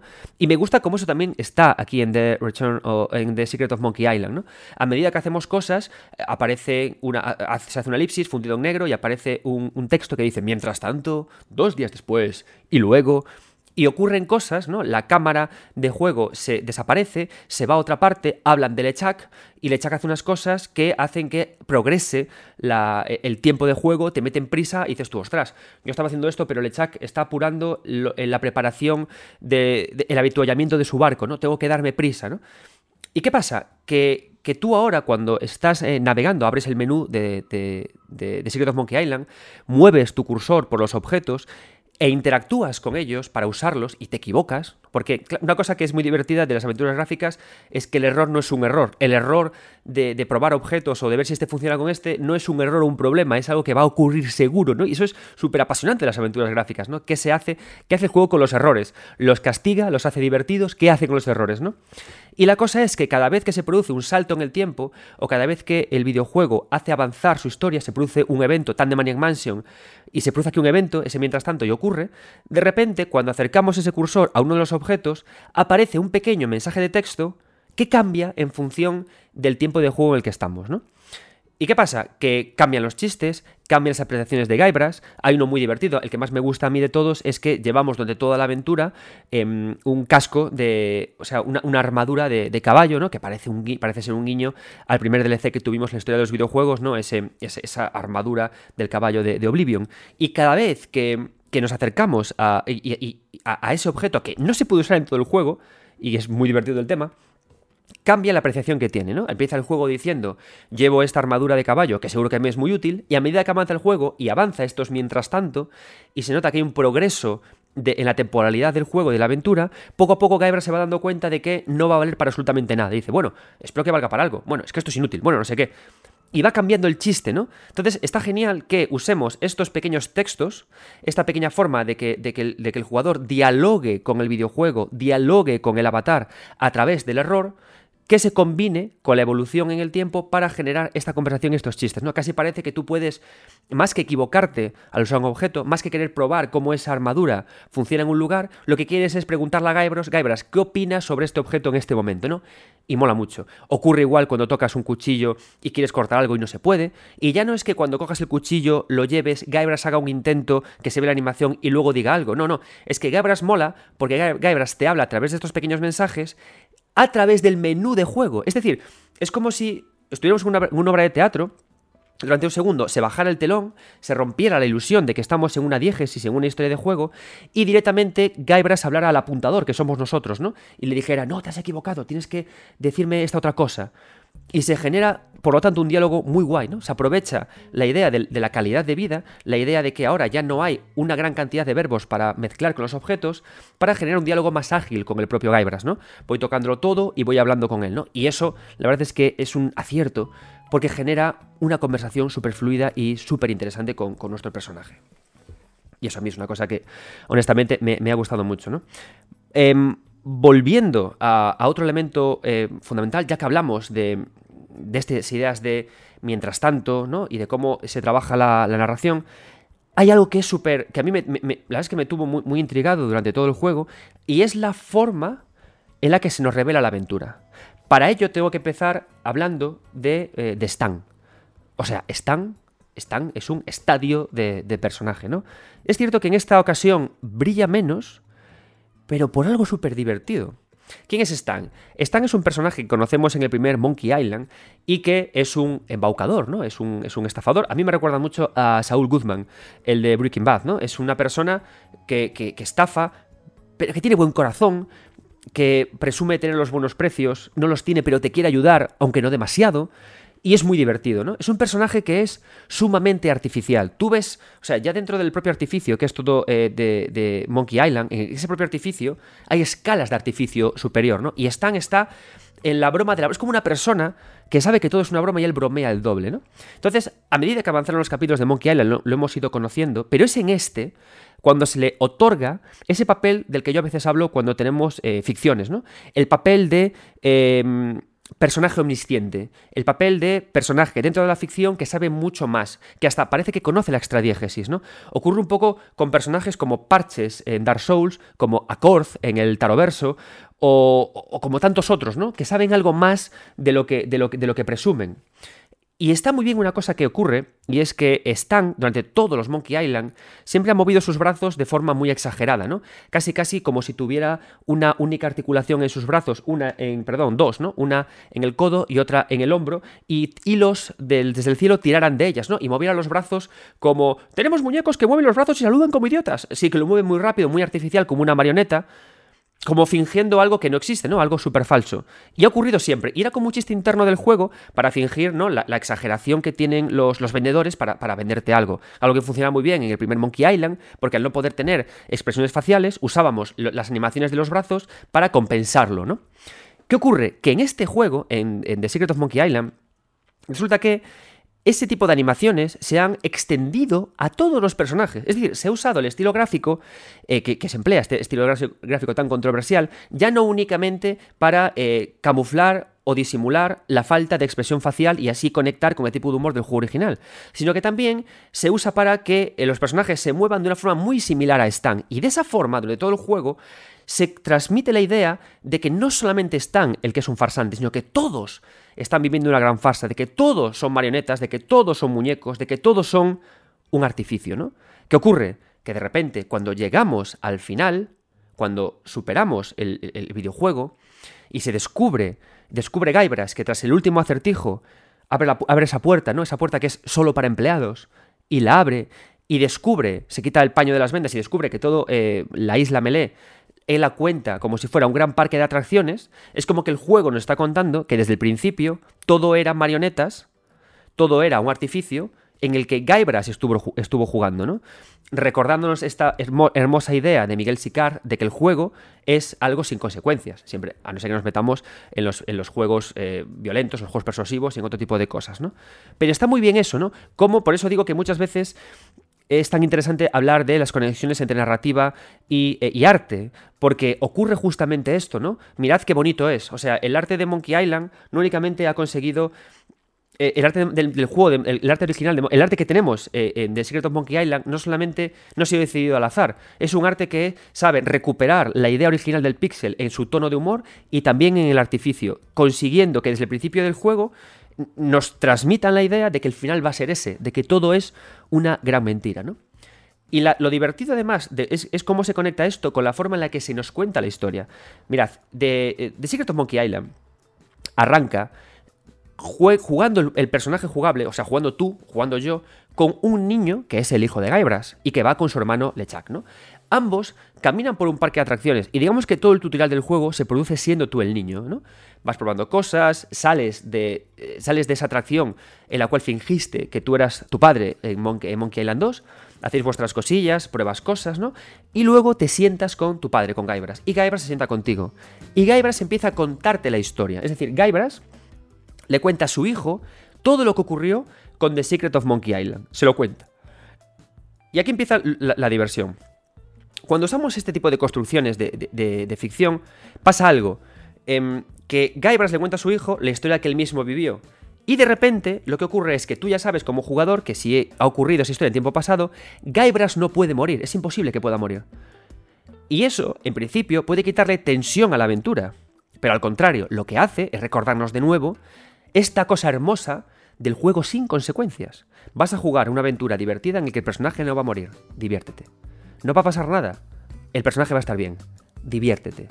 Y ya te da mucho calor, ¿no? Hay una escena en, The Secret of Monkey Island, en el creo que es el capítulo cuarto, o el tercero, no lo sé, no me acuerdo, en el que de repente llega eh, Guybrush y llega el, nuevo triunvirato de piratas, llegan de nuevo a, Monkey Island, ¿no? Y a, a lo empujan risco abajo, ¿no? Y tú en ese momento dices, ostras, me lo van a matar. ¿Cómo es posible? Si está contándoles una historia que ya ha ocurrido. Y cuando cae y se rompe la espalda, el juego ni se molesta un segundo en iniciar una secuencia en la que alguien lo cura. No, no. Guybrush directamente se levanta, se reordena los huesos, moviendo sin más su cuerpo y avanza. ¿Por qué? Uno, porque de nuevo estamos viviendo un juego sin consecuencias. Dos, porque todo lo que está ocurriendo, como el juego nos está revelando, es una actuación de marionetas, es una ficción que no existe, ¿no? Como en realidad son todos los videojuegos. Pero el juego va más allá, a nivel narrativo, y hace una peripecia que en cualquier, que en cualquier momento, que, podría considerarse como una disonancia, un error o una cagada a nivel narrativo, ¿no? Es decir, Guybrush es el que está contando la historia. Él no puede saber en ningún momento lo que ocurre cuando él no está en la acción. Sin embargo, el juego muchas veces abusa de decir, mientras tanto, y lleva el foco de la acción a, Lechak. Y te cuenta lo que, está, que hace Lechak que, que no puede saber. O luego le lleva, lleva el foco de la acción a, a no sé, a, la Voodoo, a, a, Wally o al, de nuevo al Triunvirato de los Piratas. Es decir, lleva muchísimo la cámara a momentos en los que él no está. Entonces, claro, tú empiezas a jugar el juego y dices tú, pero ¿cómo es posible que Gabras me esté contando cosas que él no pudo saber que, hay, que, ocurrieron? Y de nuevo volvemos a lo mismo, a esa revelación a través de, entre comillas, cagadas narrativas, que luego descubrimos que no lo son, para que el juego sepa, para que tú sepas que se lo está inventando todo, de que está jugando, de que está construyendo una ficción para su hijo. Y que eso es justamente de lo que el juego va, ¿no? Y me hace mucha gracia cómo usa un recurso narrativo tan habitual en Lucas, también, ¿no? Este cambio de, perspectiva, cómo lo combina con la narración de la historia, cómo con eso provoca, en principio, un error en la narración, una cagada en la narración, pero lo hace luego a propósito, porque cuando acaba el juego y, y, y Guybrush, eh, cuando, acaba el juego, ¿no? Y cuando están sentados el padre y el niño, y aparece eh, Elaine, increíble Elaine en este juego, y le dice al niño, vámonos, que va a, surcar un va a zarpar un galeón, vamos a verlo, y Guybrush se te queda mirando la pantalla durante un largo tiempo y te dice, eh, nada de esto ha sido real, nada de esto ha tenido consecuencias, pero que lo hemos pasado bien, creo que es el sentimiento más puro de lo que es un videojuego. Para mí es esa mirada de Guybrush final, es el sentimiento más puro de lo que es un videojuego. ¿Y por qué? Mirad, yo quizás es porque soy de, soy de la vieja escuela, yo tengo ya 39 años, y yo no me crié, no empecé a jugar a videojuegos eh, para conseguir nada. A día de hoy, em, los videojuegos, los free to play y muchos videojuegos están ahí para que consigamos acabarnos los juegos antes y postearlo en redes, para conseguir trofeos o para conseguir desbloqueables, para presumir de logros que conseguimos en redes sociales, ¿no? Es decir, los videojuegos están eh, empapando de muchas capas, pues como muy consumistas, ¿no? A veces juegas un juego por consumirlo, por, por devorarlo, por, por estar a tiempo en el juego, por, por, conseguir trofeos, ¿no? Por poder presumir de que has llegado a no sé cuántos logros, o incluso para conseguir puntos si juegas a Xbox y luego canjearlos por otros premios, ¿no? Y lo que hace Monkey Island es darte cuenta de que desde el principio del juego te está contando que todo es una mentira, de que únicamente estás jugando por la diversión de jugar, de que no hay consecuencias, y de que eso está genial. Y de que eso está perfecto. Y por eso es tan puro Monkey Island. Y por eso creo que es tan honesto con la idea de jugar y tan necesario. Por eso creo que a todos los que hemos empezado los videojuegos en la época de Monkey Island nos ha llegado al corazón, porque nos ha reconciliado con lo que es, en verdad, el videojuego. Esos ratitos en los que tú te sentabas sin ningún afán más que explorar un mundo, recorrerlo, conocer a tus personajes y, disfrutar. Y por eso cuando acabé yo eh, de Secret of Monkey Island y paré de jugar, disfruté de la gran mentira apasionante y honesta que son los videojuegos que a mí siempre me, gustan, ¿no? Creo que es un nivel, no sé, por eso el final es tan hermoso, ¿no? Y que incluso se burle de este obsesivo, de esta obsesión consumista que tenemos los jugadores con el propio, eh, con el propio tema del juego, ¿no? El tema del juego es conseguir obsesivamente un triunfo, un logro, un logro desbloqueado, ¿no? Es conseguir el secreto de Monkey Island antes que otro jugador, ¿no? Esa, esa pelea que tenemos a diario contra otros jugadores por competir y ser mejores que ellos. Y cuando llegamos al final, descubrimos que el secreto de Monkey Island es Monkey Island. O sea, el secreto del disfrute es el disfrute del propio juego, ¿no? Cuando abres la puerta, regresas al Monkey Island, eh, al Monkey Island de siempre. Y ese es el premio, de verdad. El premio del videojuego es que existen los videojuegos. Ese es el mayor logro que existe.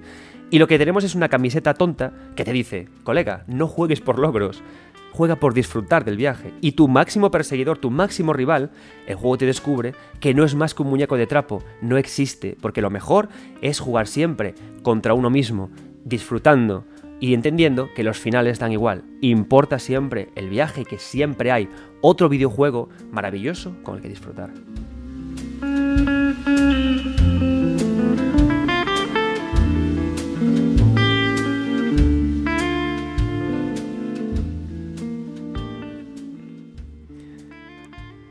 Y en mi obsesión por traer a 9 Bits Podcast a todos los integrantes de Pressover, un estupendo, una estupenda web argentina con un podcast que como sabéis me gusta mucho, Early Access, aquí os traigo a Jimena, miembro eh, del, equipo de Pressover, que nos trae un relato súper chulo y súper bonito sobre uno de sus momentos favoritos de Monkey Island. Adelante Jimena y gracias por aceptar la invitación del programa.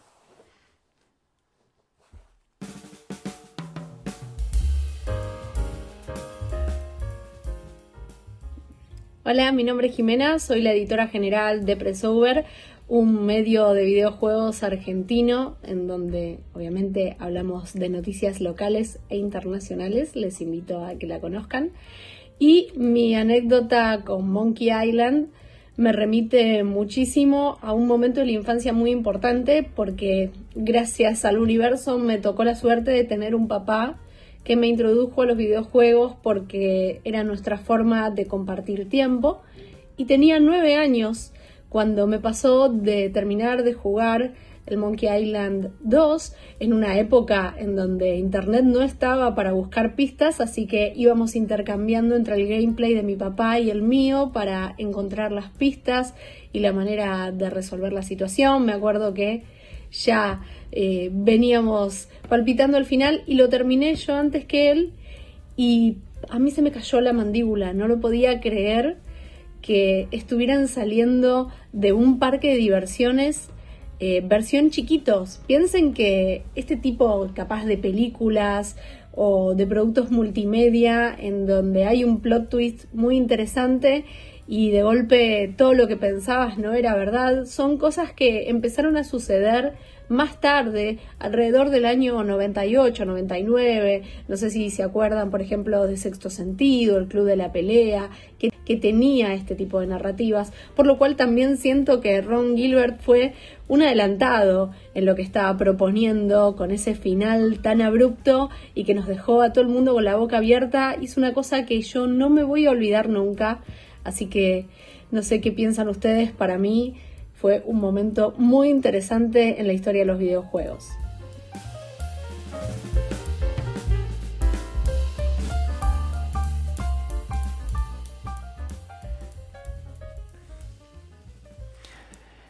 Siguiendo con las peripecias narrativas que hace, eh, que hace de, de, Secret of Monkey Island, ¿no? Y esto sirve también para, para hablar de este juego como algo más que un juego puramente nostálgico. Es un juego que hace grandes experimentos narrativos.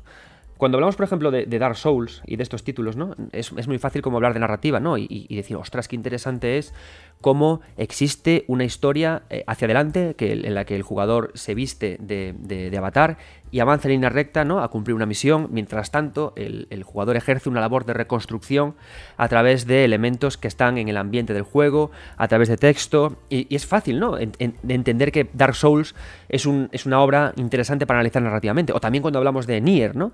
entendemos que Nier es un juego muy. Nier Automata es un juego muy, transgresor por la forma en la que entiende la rejugabilidad de los finales, el, uso de los menús, ¿no? y cómo eso lo lleva a, mensajes sobre la existencia y la esencia del ser.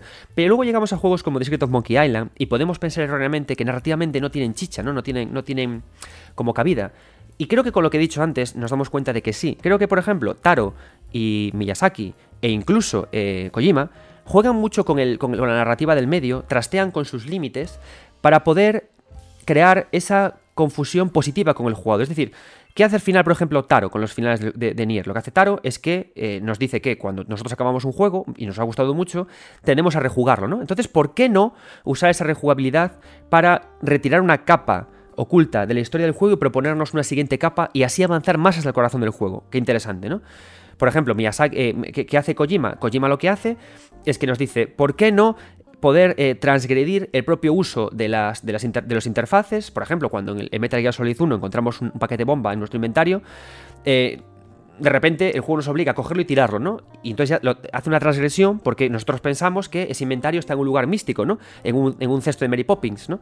Y entonces decimos como que interesante, ¿no? Cómo rompe los límites del medio de, las de la narrativa para luego poder abrir, avanzar hacia cosas, ¿no? Y, ocurre así. Ahora sabemos ya que el final de un videojuego puede no ser el final, sabemos que hay mucha interacción a través de los menús y, digamos que si hubiera un catálogo de, de trucos narrativos, ellos aportan cosas, ¿no? Y a veces vemos The Secret of Monkey Island y podemos pensar que no es más que un juego de puramente nostálgico, pero lo que aporta The Secret of Monkey Island es justamente la, transgresión de las normas habituales de, narrativa. Em, eh, eh, el otro día estaba hablando con mi buen amigo Alex Pareja en, nuestro programa de Twitch, que se emite martes y jueves todos los días a las 10 y media, que se resube solo a YouTube. Estábamos em, dialogando y charlando sobre el plano continuo de God of War. Entonces, ¿qué pasa? En God of War es un, es un videojuego que asume que la cámara va a estar siempre a la espalda de Kratos, lo asume, ¿no? Entonces, él asume que el foco de la acción va a estar siempre con él, es un compromiso que el juego toma y eso le obliga a tomar sacrificios. Por ejemplo, ¿qué ocurre con, qué ocurre con, God of War? Que cuando que cuando, por ejemplo, eh, hay que explicar más a, Balder, o a Baldur, porque se llama de dos formas, hay que explicar más a este personaje, cuesta mucho explicarlo más porque el foco de acción nunca está en él, está siempre en Kratos. ¿Qué, contrapartida tenemos entonces en God of War?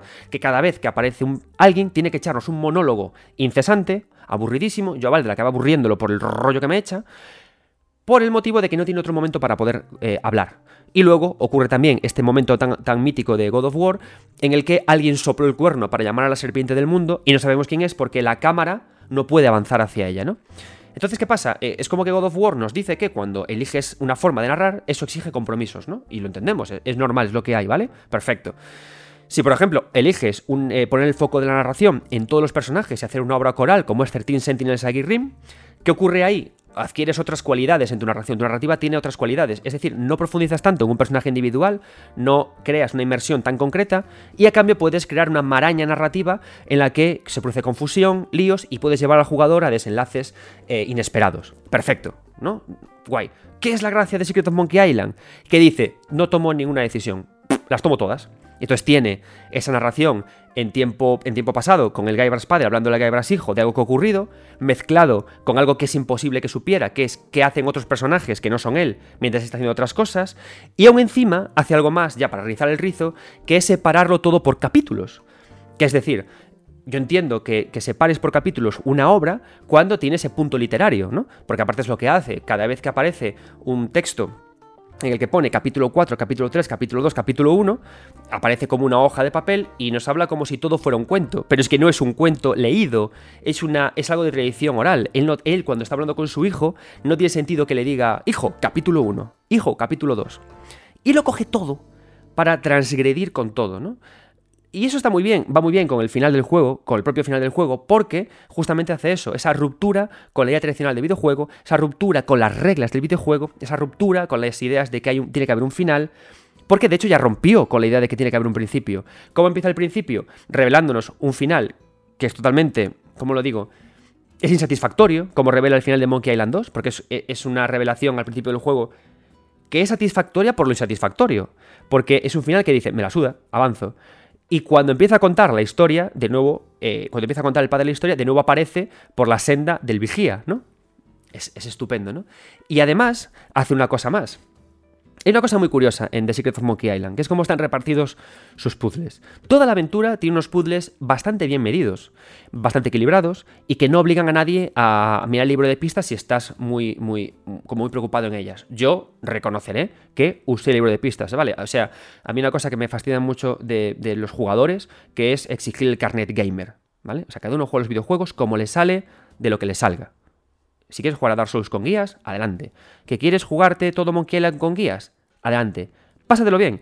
Y hasta me parece bien que haya gente que pida el modo fácil en Sekiro. Yo no lo, no, lo comprendo, no, lo comparto porque me gusta la dificultad de Sekiro, pero lo entiendo porque hay que disfrutar. Y cada uno disfruta al final de los videojuegos como, como quiere y ha de pedirlo, ¿no? Entonces luego ya que el propio autor, creo que es responsabilidad del autor escuchar esas, esas súplicas y luego decidir si le viene bien para su forma de hacer videojuegos o no. Y luego ya toma una decisión, ¿no? Por ejemplo, puede ser que Miyazaki escuche eso y diga, ya, pero el problema es que hacerlo eh, hace que mi obra se vaya al, pedo. O diga, oh, vaya, qué interesante, voy a hacer como en Steel Rising y añadir opciones para hacer el juego más, ya no fácil, pero sí accesible al principio. Eso ya depende, creo que depende del autor, ¿no? Pero creo que no es motivo, no hay que... Creo que los jugadores deben pedirlo y que el autor debe o bien coger el guante o no. Y respetar al final la decisión del, del autor, ¿no? A lo que voy con esto es que yo usé el libro de pistas, ¿no? Lo usé porque no sabía el puzzle. Yo me perdí en los puzzles en los que había que conseguir un fuego para la linterna que no se apagara cuando me tiro por el agua de, la caverna. No entendía qué cojones había que hacer. Y al final lo, miré el libro de pistas. Y luego también cuando llegué al final del juego, ¿no? En el momento en el que Guybrush y LeChuck regresan de nuevo a, a Monkey Island, es como que el juego decide ponerse tonto. Y en vez de poner eh, puzzles que son eh, muy contextuales, muy para explicar a los personajes, muy de relación, pone puzzles de tontos, puzzles como el típico puzzle idiota de muchos juegos de mueve estos espejos para que la luz se proyecte y se abra. Tontos, ¿no? Puzzles, puzzles de llegar a un lugar y decir, tienes aquí tres estatuas, pon objetos. Otro puzzle tonto. Eh, pon aquí monedas en los cofres de los monos para que no sé qué, tontos, ¿no? Y el más tonto de todos, al final, es el último de los puzzles, que es que tienes un enorme disco en el que hay que encajar eh, rostros partidos por la mitad, un número en el medio y tienes que buscar pistas súper obtusas durante, toda el, ese, durante todo el último tramo para que se abra la puerta, ¿no? Entonces, esta parte es súper obtusa y súper tonta, pero viene muy bien con el objetivo al final del juego. ¿Qué es este disco que hay que hacer al final? Este disco que hay que resolver al final. Ocurría que en el Monkey Island original, eh, para poder luchar contra la piratería, lo que ocurría es que al empezar el, propio videojuego, el juego te decía, eh, cógete ese disco que tú tienes físico que te viene con el juego de verdad y dinos qué número sale al encajar estas caras que te proponemos, ¿no? Entonces, entonces tú veías las caras en el videojuego que aparecían en la pantalla de tu televisión, las girabas, eso hacía que se movieran unos números y introducías luego el número en el juego y eso servía como sistema antipistas, ¿no? ¿Qué ocurría? Pues que los que eran unos los que era, los que eran éramos piratas al final te, tenías que buscar por lugares más recónditos de donde fuera para encontrar ese número y para encontrar esas caras. Entonces, ¿qué hace el videojuego? Esconde justamente las pistas de las caras y las pistas del número concreto que tienes que meter en las esquinas de las puertas en lugares horribles. Entonces, ¿qué pasa al final? Que ese último tramo de Monkey Island a mí me parece un homenaje perfecto a los que jugaron Monkey Island pirateado y tuvieron que crear una, una rueda, una de estas ruedas eh, de, caras de piratas artificial, que tuvieron que buscar los números y las pistas donde podían, de forma también artificial, para poder conseguirlo, y de una forma muy latosa, muy aparatosa y muy coñazo, en lugar de poder jugar al juego original. Y eso a mí me viene muy bien, porque cuando abres la puerta, en este homenaje hacia los piratas, resulta que llegas a una Monkey Island artificial, que no es la propia del videojuego, ¿no? Y que a la vez también sirve para saludar a los jugadores que sí lo hicieron todo bien, porque igualmente cuando tú tenías eso y lo hacías bien, avanzabas y llegabas al y llegabas y llegas de nuevo al premio, ¿no? Llegas a Monkey Island. Es decir, ¿qué quiero decir con esto? Que al final este puzzle tiene sentido dentro del mensaje general que tiene el juego, porque los jugadores primitivos de aquella época tenían que usar la rueda de pistas para llegar a Monkey Island. Nosotros en este The Secret of Monkey Island tenemos que usar la rueda de pistas para volver a Monkey Island, ¿no? Haciendo además este salto loquísimo espacial en el que de la gruta de Monkey Island llegamos directamente al, de nuevo a, Monkey Island, ¿no? Y además tiene, llegamos, perdón, llegamos de nuevo a, Melee Island, ¿no? Y tiene varios guiños divertidos. Em, cuando tú juegas a Monkey Island y estás en Melee Island al principio de la aventura, ¿Qué ocurre? Que si hay algo extraño en una aventura gráfica es que queden espacios por tocar, espacios por interactuar, ¿no? Es decir, cada zona tiene que tener elementos que recoger, eh, elementos con los que... Y, no hay puerta que pueda quedar sin cerrar. Y una y otra vez, cuando pasas en The Secret of Monkey Island por Mel Island, te metes en ese, callejón, ¿no? Que no sabes cómo rescatar a Otis, te metes en el callejón. Que no sabes cómo darle las galletas al loro de, la, de la maestra de llaves, vas por ese callejón, ¿no? Y todo el tiempo, puerta cerrada, entrada solo para empleados, ¿no? Tum, tum, tum, tum, tum. Todo el tiempo, ¿no? Vuelves a Melee Island, vuelves al callejón, ahora se puede hacer algo y vuelves. Entonces, ¿qué pasa? Que esta curiosidad del jugador y este, este desconcierto de que hay algo que está mal en este callejón, ¿se habrán olvidado de poner aquí cosas? ¿Lo habrán puesto únicamente porque estaba en el juego original? ¿Por qué este cartel solo, solo para empleados? Y cuando de repente superas la prueba final y abres la puerta, tú eres el que pasa de solo para empleados, ¿no? Y es como que el juego te dice que al abrir esa puerta, tú ya eres parte de la propia ficción que hay, ¿no? Eres un empleado más de toda esta función.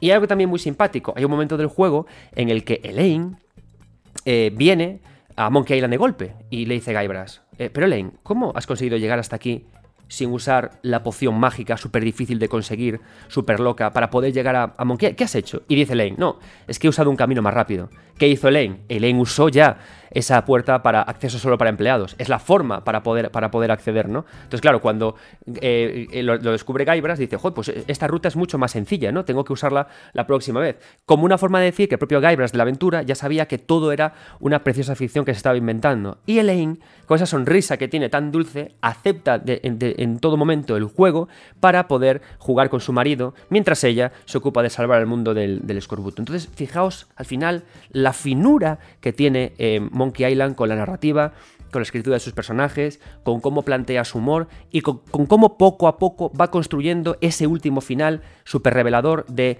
Guybrush. ¿Te lo has pasado ya bien? ¿Has, eh, como, ¿Has disfrutado de tu videojuego? Vale, pues ahora apaga las luces, que tenemos que volver a nuestra vida real. Y yo sé que hay muchos jugadores que pensáis que este es un final triste, por ese momento en el que Guybrush, eh, dice, bueno, tengo que volver a mi trabajo de examinador de suelos. Qué bien lo pasé. Pero no es triste, es al, revés es celebrar que contamos con algo que a todos nos apasiona, que nos mete en mundos nuevos, en ficciones, que nos permite compartir nuestra pasión luego en podcasts como este y en disfrutar, ¿no? Que es lo más importante de los videojuegos al final, ¿no? Disfrutar, pasarlo bien y nunca dejar de jugar. Por eso está tan genial, ¿no? Porque al final descubrimos que el final de The Secret of Monkey Island no es un final que llega por azar o por pereza, no, es un final perfectamente construido durante toda la aventura, a nivel narrativo, a nivel de destrucción de las premisas narrativas que, entendemos, a nivel de escritura de personajes y a través de todos los niveles que podamos entender, ¿no? Y por eso hace que sea un juego tan, tan, tan, tan interesante también como estudio de narrativa, mucho más allá del el típico ejercicio nostálgico de volvemos a Monkey Island. Y ahora os dejo con un apasionado eh, fan de Monkey Island, que es el señor Alberto Pastor, compi de 3D Juegos. Alberto, por favor, háblanos también de tu pasión por Monkey Island.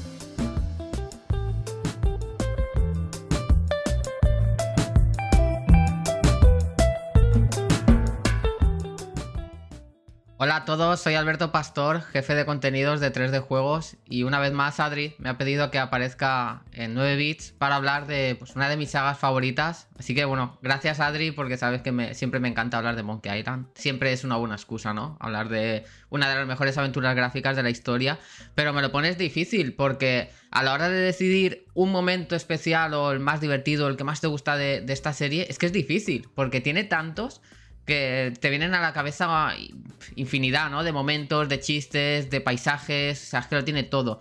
Así que lo que voy a hacer es un poco estrampa, ¿vale? Te voy a destacar, por ejemplo, del primer Monkey Island, que para mí, aquí hago mías también las palabras de Ron Gilbert, que siempre decía que para él era un juego mejor diseñado, Monkey Island 1, que el 2, pero el 2 era el mejor juego, ¿vale? Porque al final el 1 es que es como un gran puzzle que encaja a la perfección. Y del primer Monkey Island me quedo sobre todo con Melee Island, la isla inicial, porque me parece un diseño magistral.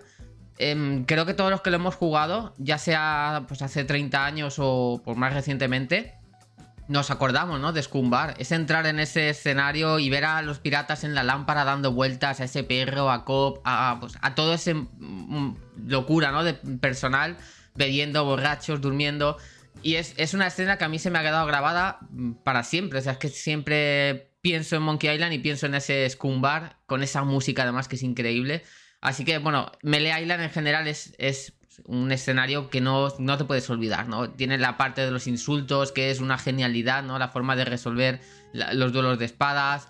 Tienes el primer encuentro con el Lane, que es eh, tan tonto como divertido, ¿no? Ese, bueno, no lo voy a decir por, por, si alguien no quiere jugar, pero es muy, muy tonto y muy gracioso, ¿no? Cómo se presentan los personajes. Mm, tiene paisajes muy guays, como el bosque, como pues la zona de la cueva. O sea que Melee Island para mí es en sí eh, un, un, sitio al que me gusta volver, ¿no? A veces empiezas Monkey Island y te quedas en esa isla, ya no sigues. No porque no mole lo que viene después, que está genial, sino porque esa isla tiene algo especial, ¿no? Algo que, te hace querer volver. Así que, bueno, mm, te diría eso, Melee Island es un ejemplo de cómo hay que diseñar, ¿no? Una aventura gráfica y un juego en general, porque tienes un montón de objetivos, puedes hacerlos en paralelo, eh, no te atascas, tiene personajes icónicos, tienes a Stan vendiéndote barcos, tienes a Otis en, la cárcel, o sea, es, es increíble. De Monkey Island 2 me quedo con Isla Boti. Pero me ha costado, porque por ejemplo el prólogo o, el primer capítulo de Monkey Island 2 también me encanta, ¿no? Me parece todo muy tonto. Tiene el, chiste este de, los eh, roedores royendo madera y tal, en inglés, que es un trabalenguas loquísimo. Eh, tiene al trío de piratas de baja moral que es, no sé por qué es muy tonto, insisto, todo muy tonto en este juego, yo no sé si es que mi humor es, muy, muy estúpido, pero me hace mucha gracia, ¿no? Las conversaciones que no llevan a ninguna parte, em, esa inocencia, ¿no? De ese humor tan blando, a mí me atrapa y me, hace soltar carcajadas. Entonces, ese capítulo inicial de Monkey Island 2 me flipa por todo eso, ¿no? Porque el mapa además tenía como novedad la música que cambiaba según dónde, dónde entraban, ¿no? En una habitación o en otra, sonaba el mismo tema con distintos con distinto tempo, con distintos instrumentos. Que ahora a lo mejor es como muy normal, pero en aquella época no era nada normal. Y en el, en el remake ah, comentaban ¿no? que estuvieron meses solo haciendo esa parte del juego a nivel musical. Pero vamos, Isla Boti me mola porque, mira, por un lado tenemos la mansión de, de la gobernadora Elaine, bueno, de Elaine, que, que, esa fiesta de disfraces es, es, una absoluta locura, o sea, es estupidez por todas partes y es muy graciosa las conversaciones que hay allí. También me flipa y es un poco desagradable, pero el concurso de escupitajos, porque me parece un puzzle bastante ingenioso ¿no? y bastante gracioso. Eh, luego tenemos a Stan aquí vendiendo otros cachivaches. Insisto, no quiero entrar tampoco en detalles por si alguien no los ha jugado. Pues que tenga la oportunidad y que no diga, oye Alberto, el cabronazo este me, me spoileó el juego. Pero Isla Boti tiene eso, un, diseño, una música, un color que, que, hace que quieras estar ahí, perderte y hacer el, hacer el tonto. Y eso que el resto de islas de, este Monkey Island 2 son igual de espectaculares e igual de increíbles, ¿no? Es un juego maravilloso. para mí es el favorito, incluso por encima del más reciente, Return to Monkey Island. Que hay un momento que me flipa de ese y que obviamente diría, pero todavía no, porque seguramente muchos de vosotros todavía no habéis jugado, así que me lo guardo para otro especial que hagamos cuando se cumplan 40 años de la saga Adri, apunta. Y luego para terminar voy a decir uno que, realmente es muy desconocido porque es algo que solo está en la edición americana de Monkey Island, de Curse of Monkey Island, el 3, o, eh, o sea, por orden de hacerse los juegos. Y es algo que yo conozco, no por el juego en sí, porque obviamente yo cuando lo jugué no estaba y, sigue sin estar ahora. Y es, es, una canción pirata que hay en cuanto consigues el barco en este juego. Eh, los tres piratas que te acompañan se ponen a cantar, ¿no? Un, tema de piratas, que es lo que les faltaba, ¿no? En, Monkey Island imitaban los, los duelos de insultos, no dejaban de ser esa broma de cuando se ponían a pelear en una peli de piratas y se ponían a, contarse su vida. Y al final, menos espadazos, hacían de todo, ¿no? Pues también siempre que pensamos en piratas, les pensamos bebiendo y cantando. Y tiene una canción que es increíble. O sea, y yo la conozco porque como estoy aprendiendo a tocar el piano, pues es, es la canción que quiero tocar, ¿no? Es como mi aspiración suprema, más que el tema principal de Monkey Island, es esta canción porque es chulísima. Eh, y, me parece un momento de la saga súper guay, muy divertido, con una letra. A ver, la letra está bien, es graciosa, pero es que es la melodía, ¿no? Es, increíble y es difícil no taradearla. Una vez la escuchas, se te queda grabada a fuego en la mente. Así que sería eh, como otro momento mágico de Monkey Island, pero un momento mágico muy especial, ya digo, porque muy poca gente lo conoce. Así que, bueno, espero que Mm, iba a decir que os guste, bueno, si no os gustan, pues no pasa nada tampoco, porque son mis momentos personales. Pero eso, que viva Monkey Island, que me encanta que todo el mundo estemos otra vez tan contentos hablando de, este regreso de Ron Gilbert. Y nada, Adri, mil gracias a ti por dejarme también pues, compartir mi locura por Monkey Island con todos vosotros. Un abrazo a todos, adiós.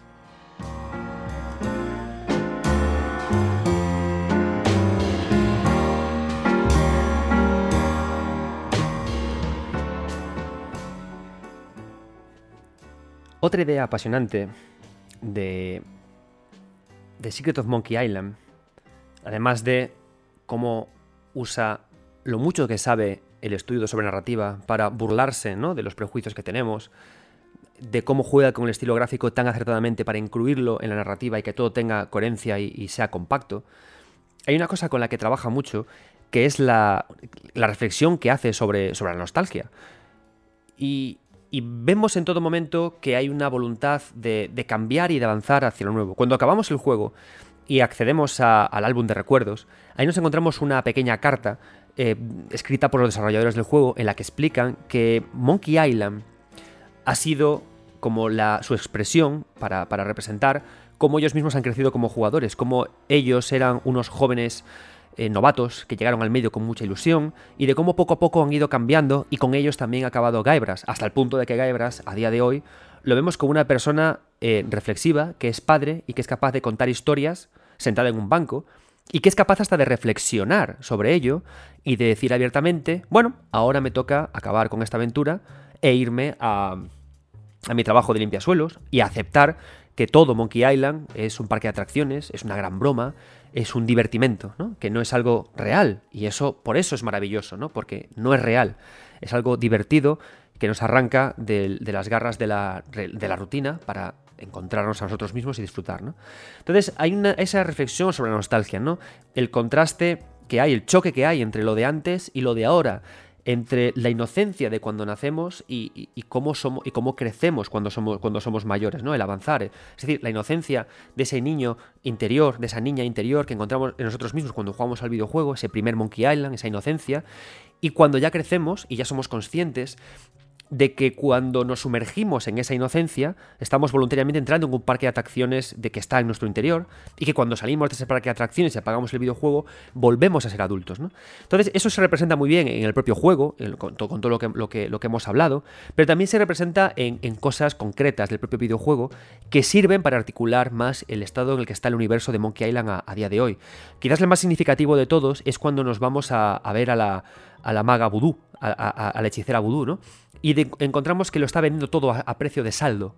Lo está casi regalando porque se quiere deshacer. Está como sacudiéndose de encima la nostalgia, todo lo que ella era, para aceptar que el vudú ya no funciona y que lo que triunfa ahora es una nueva magia negra. Tanto es así esta sacudida que tiene, esta liberación de lo romántico, ¿no? que hasta cuando le pregunta a Gebras por el nombre que tiene ella, haciendo un claro chiste a, típicos rumores de cómo se llamaba en realidad esta mujer y quién era, no tiene ningún problema en revelarle su nombre auténtico y a otra cosa, ¿no? Porque al final eso es lo bonito del videojuego, ¿no? Que más que eh, vanagloriarlo, ¿no? O, pensar que la única felicidad que tenemos, la única felicidad que tenemos en el mundo es jugar a videojuegos y lo que ocurre en ellos. Al contrario, ser capaces de diferenciar y de decir qué bien me lo he pasado, qué grato es entrar en el videojuego y ahora vamos a, otra cosa, ¿no? Tenemos también otra, otra gran ruptura con el triunvirato de, piratas, ¿no? Cuando íbamos al jugábamos al primer juego, nos encontrábamos a tres viejos piratas que nos sometían a tres pruebas imbéciles. Eran tres pruebas totalmente absurdas. Sin embargo, cuando entramos de nuevo en el primer capítulo en el Scum Bar y accedemos a donde estaban antes sentados estos tres piratas, descubrimos que ya no son ellos. Son tres jóvenes que además responden. Es muy interesante además cómo juega eh, Monkey Island con el cambio de, arquetipos, ¿no? Antes eran tres hombres viejos, tres pollas viejas, tres señores con corbata roja, traje ceñido, calvos y, con pelo canoso, los tres típicos pollas viejas que te, enfrentas a ellos en una entrevista de trabajo, tus tres eh, putos jefes a los que tienes que soportar en tu trabajo, es lo bueno de ser autónomo, que no lo soportas. Y eso es lo que era el primer Monkey Island. Y ahora te hacen el cambio de género, te, hablan del futuro, ¿no? Y nos encontramos a mujeres, a personajes eh, acertadamente racializados, a gente diversa que nos habla y sobre todo preparada. Ya, ellos te están revelando los, estos viejos piratas, estos piratas nuevos, que ellos no están ahí por ser viejos piratas, sino por haber vivido, tener experiencia, haber eh, estudiado y haberse formado, ¿no? Entonces también te habla de este cambio, ¿no? De que la magia vudú ya no vale, ya no vale la, superchería y que ahora vale la magia negra, vale la formación y avanzar, ¿no? El nuevo tipo de juventud. Y es interesante cómo el propio juego acepta a estos piratas y se burla de los viejos. Y dice que, oye, sin ningún tipo de acritud, sin ningún tipo de lágrimas, esto ya no vale. El mundo ha cambiado y ya no vale. ¿Y qué hacen los viejos piratas? Se convierten, eh, abren una tienda de pesca y se dedican a contar historias. A contar historias a quienes quieran escucharlos, ¿no? Y entre ellos hasta montan una mafia, una secta entre ellos, para echar a gente que no acepte sus historias y aceptar solo a gente que, las, quiere, que las quiere oír. ¿no? Entonces está muy bien también cómo se representa el cambio generacional. Y es muy interesante cómo el pez, uno de los peces grumo se quiere ir y quiere abandonar eso, ¿no? Es como que dice, esto es el pasado, quiero también yo avanzar y abandonarlo todo para irme hacia lo nuevo, ¿no? Y ocurre eso muchas veces una y otra vez en todo el juego, ¿no? El propio, al propio Stan, ¿no? Que es el, estafador principal del reino, ya lo meten en la cárcel, y él mismo, cuando está en la cárcel, dice que no quiere ni siquiera ser libre, que no pasa nada, que él se puede quedar ahí hasta que lo descubran, ¿no? Luego, por supuesto, haces una cosa en el juego y ya sí que quiere huir, ¿no? Porque le, condenan a, una mayor duración de tiempo. Y todo el tiempo el juego tiene todo ese tipo, ese, ese, grado rupturista, ¿no? Y además conecta muy bien este juego con, la voluntad de los tiempos, con uno de los mejores chistes que creo que existen en, el juego, que es cuando eh, puedes subirte a tu barco y vas a encontrarte unos piratas que son negacionistas del escorbuto. Y te dicen, pero ¿cómo que no vengas a convencerme con tu estúpida ciencia? A mí dame datos de verdad, ¿no? Y Stan les va con el marketing a convencerles de que tienen que comerse las limas, pero no las llama limas, las llama superbombas ácidas increíbles para poder... Y ellos cuando ven ese, eso, cuando aceptan el consumismo, las devoran, ¿no? Y está muy bien porque de nuevo va mucho con el tono del juego, ¿no? Con este final en el que nos dicen que, oye, hay que dejar atrás, eh, hay que intentar disfrutar del videojuego sin ese vicio consumista, ¿no? Sin ese sin ese eh, explosión y necesidad de conseguir los trofeos solamente por el viaje y hay que volver a tener fe eh, por las cosas como tal. ¿Qué ocurre? Que vivimos tan sucumbidos en una época de marketing, y yo trabajo en marketing, así que soy el primero que lo sé, vivimos tan henchidos en una época de marketing que necesitamos las proclamas, los claims, y todo eso hace que olvidemos la pureza del producto original que nos ayuda a ser niños y a disfrutar tanto del videojuego, ¿no? Y es increíble cómo eh, The Secret of Monkey Island consigue construir en la poca duración de tiempo que tiene el juego todas estas cosas tan bien hiladas a nivel de narrativa, de escritura de personajes y de todo. Y ahora traemos al último invitado de, la velada, antes de despedirnos, a eh, mi querido señor Púrpura, profesor, colaborador eh, en podcast y que nos va a contar también cosas bonitas de sus recuerdos por Monkey Island. Porque aunque este videojuego sea un ejercicio contra la nostalgia, lo cierto es que al final la nostalgia es lo que nos mueve a jugar a este título y es de donde sacamos las mayores lecturas que podemos, que podemos tener. ¿no? Entonces, así, ah, con todo esto, directamente, señor Púrpura, que es colaborador en La Fosa del Rancor y Viajeros Noche, dos podcasts súper interesantes, háblanos, háblanos tu corazón sobre The Secret of Monkey Island.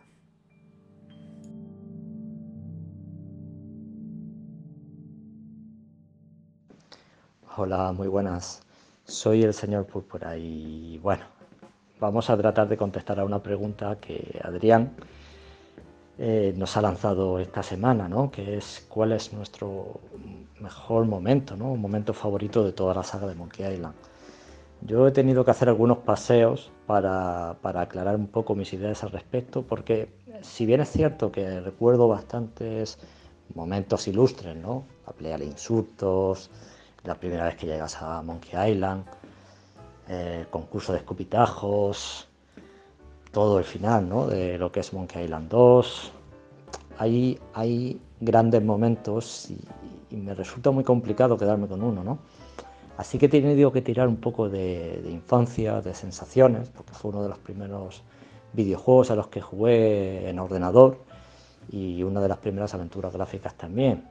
Y quería quedarme un poco con la emoción de, lo que me suponía a mí como niño, ¿no? que creo que también toda la cuestión de la niñez y cómo está expresada creo que es uno de los puntos importantes de, o que vertebra toda la saga de Monkey Island. ¿no? no obstante, no es casualidad que Ron Gilbert se, se fuese después de Monkey Island 2 a hacer precisamente lo que era su pasión, aventuras gráficas para niños.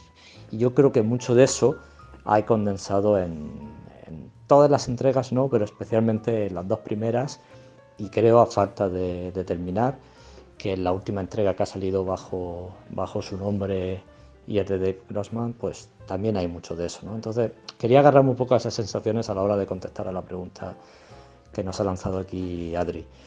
Y yo creo que eh, me tengo que situar en el primer Monkey Island, concretamente cuando nos instan a hacer tres pruebas para convertirnos en piratas y una de ellas consiste en encontrar el famoso tesoro perdido de, de Island.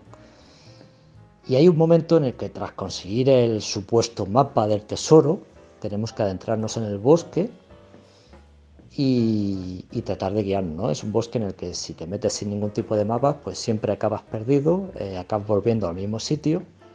Pero yo recuerdo que ese bosque, por el diseño, quizás por el diseño que tenía, ¿no? donde cada uno de los puntitos representaba una estrella, la noche, eh, ese misterio ¿no? que parecía rodear, que no sabías que te ibas a encontrar en cada una de las salidas o en cada uno de los huecos, a mí eso de niño me fascinó. O sea, recuerdo quedarme mirando ese cielo pixelado, eh, estrellado, ¿no? Y, no sé, y sentirme ahí verdaderamente metido dentro del mundo que te proponía el juego, dentro de lo que es el mundo de la isla, de la visión romántica, de la piratería. Y a mí ese momento me dejó, me dejó fascinado, ya os digo. Eh, creo que se debe mucho a algo que comenta también Adrián, ¿no? que es la famosa indefinición de los píxeles, que hace que tú rellenes muchos de los huecos que ves ahí, y máxime si eres un niño, pues con tu propia imaginación. Y yo me imaginaba que dentro de ese bosque tenía que haber un montonazo de misterios, que es algo con lo que también va jugando continuamente toda la saga, ¿no? con ofrecerte misterios que no terminan de estar resueltos, como que es el secreto de Monkey Island, y porque hay tantos anacronismos ¿no? en el juego, como esa famosa máquina de Grog que hay en el primer juego, en, la tienda de barcos de Stan, y ese tipo de circunstancias, ¿no? que en Monkey Island 2 incluso se ven utilizadas de manera un poco más eh, evidente, por así decirlo. Y yo creo que fue ese momento que me hizo clic en la cabeza y, con una sensación parecida a, a, Loom, que no sé si lo conocéis, pero fue un videojuego que también salió en 1990 de la mano del otro equipo de Lucasfilm, Brian Moriarty, y que recomiendo a todo el mundo que no haya jugado que lo juegue, ¿no? porque es auténtica, auténtica magia. Pues yo creo que en Monkey Island me ocurrió exactamente lo mismo, ¿no? Y fue estar metido en ese misterio un poco, tenía hasta miedo, ¿no? De si me podía salir algo ahí raro, ¿no? Porque no terminaba de encontrarle, de, como niño que era, de encontrarle el tono al juego hasta ese momento. Y de pronto encontrarme con el tesoro una vez descifrado el mapa, que era un poco absurdo, si recordáis. No lo diré por si alguien no lo ha jugado aún, pero digamos que esconde un poco una de esas sorpresas más de Ron River, tan características, encontrarme el tesoro, abrirlo y ver lo que había dentro y, me quedé perplejo, ¿no? Cuando encontré lo que era el famoso tesoro de Melee Island, que imagino que de Monkey Island irá por ahí. Espero resolverlo cuando juegue la última entrega. Y, yo diría que ese fue mi momento favorito, ¿no? Porque ahí ya me, estableció bastante lo que era el tono del juego, eh, lo que creo yo que quería decirnos Ron Gilbert como diseñador, y lo que va a establecer seguramente un poco mm, la base de lo que será toda la saga. A falta de ver si en el futuro o en el propio o en la propia última entrega quieren cambiarlo.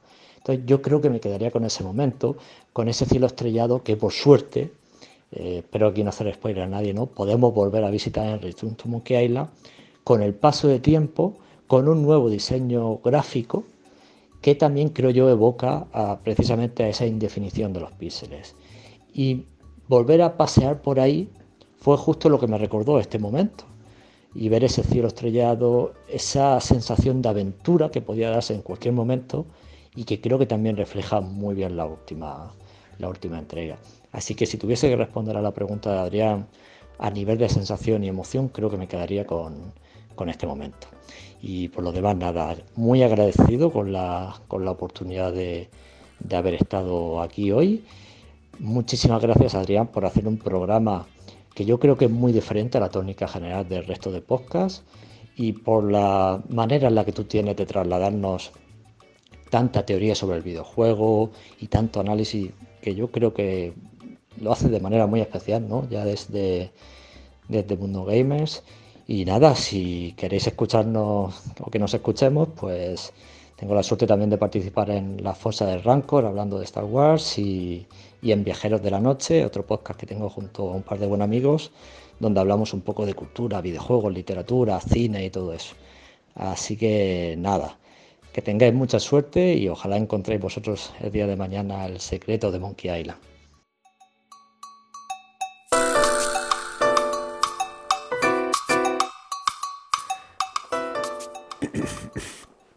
Bien, y con esto terminamos este podcast. Espero que os haya gustado y espero que os haya también servido para entender el valor que tiene este título más allá de que sea un juego nostálgico. Y creo que el ejercicio que hace Secret of Monkey Island es el mejor que se puede hacer en videojuegos que salgan un nuevo capítulo con sagas de, tal larga duración. Tienen el de poder, de poder hacer una reflexión sobre lo que era antes el videojuego y lo que es ahora, sobre lo que era antes el jugador y lo que es ahora y creo que The Secret of Monkey Island eso acierta genial, ¿no? Porque además hace una lectura súper interesante sobre la propia evolución de las aventuras gráficas, lo que puede ofrecernos nuevo y la, demostración de que el, la, demostración de que el humor eh, es un arma maravillosa para poder desbaratar los, eh, los, rígidos cimientos de, por ejemplo, una narrativa que, cuando nos preguntamos quién cuenta la historia y, por qué. Es un juego que a mí me ha fascinado y que, por supuesto, rejugaré eh, en el futuro. Antes de irme, antes de acabar, eh, no quiero irme sin agradecer a, la asociación de Game Elche, a GameLex, y en especial a su, a su presidente, a Bernie, por todo el trabajo que ha hecho al hacer la convocatoria de los premios al, podcasting. Estoy muy eh, honrado y, feliz de haber sido elegido por el público como mejor, como nominado a mejor podcaster revelación, como nominado a mejor podcast individual y a mejor podcaster masculino. Es una cosa que me llena de orgullo porque este podcast lleva apenas un año y que y, es un podcast raro. No hablo de noticias, no hablo de actualidad, no hablo de lo que pasa con Laura Scanes y, Mr. Jagger, hay Oma. Y hablo únicamente de, fricadas, ¿no? Y únicamente con la intención de construir una hora a la semana que tengáis para hablar de los videojuegos eh, sin odio, de forma bonita, de forma soñadora y, alegre. Y me gusta ver que, todos disfrutamos de este espacio de paz y seguridad, ¿no? Así que gracias. Y además, otra cosa que quiero, eh, de lo que quiero hablar es que eh, si me seguís en Twitter, ya sabréis que eh, estoy a punto de anunciar cuál es mi nuevo libro TM, Trademark. por ahora he revelado que se publicará con Editorial Planeta, con uno de sus sellos, 208 páginas, y será ilustrado. Atentos a mis redes sociales porque Todavía no, se sabe cuál será el tema y puede, quizás, que haya algún concurso asociado con el tema elegido. En breve lo tendréis ya para poder eh, comprarlo, porque sale antes de que acabe este año. Y poder haber hecho este libro con Editorial Planeta es además eh, una forma también de de yo entender que el trabajo que hago eh, está, bien considerado, os gusta porque va a tener una tirada más grande y va a estar en, más sitios. Así que nada, esto todo os lo debo a vosotros, tanto el haber ganado, eh, el haber sido nominado, que ya en sí es un premio a esto, como que Planeta se fije en mí para poder sacar un libro cuando normalmente solamente se le concede este honor a youtubers que tienen más seguidores los que yo tengo, porque si no nosotros somos cuatro gatos, ¿no? Y nada más. Muchísimas gracias a todos, muchísimas gracias a Ron Gilbert y a su equipo por traernos juegos como The Secret of Monkey Island, que nos recuerdan lo hermoso que es jugar por jugar. Yo soy Adrián Suárez, esto es 9 Bits y por supuesto, nunca dejéis de jugar.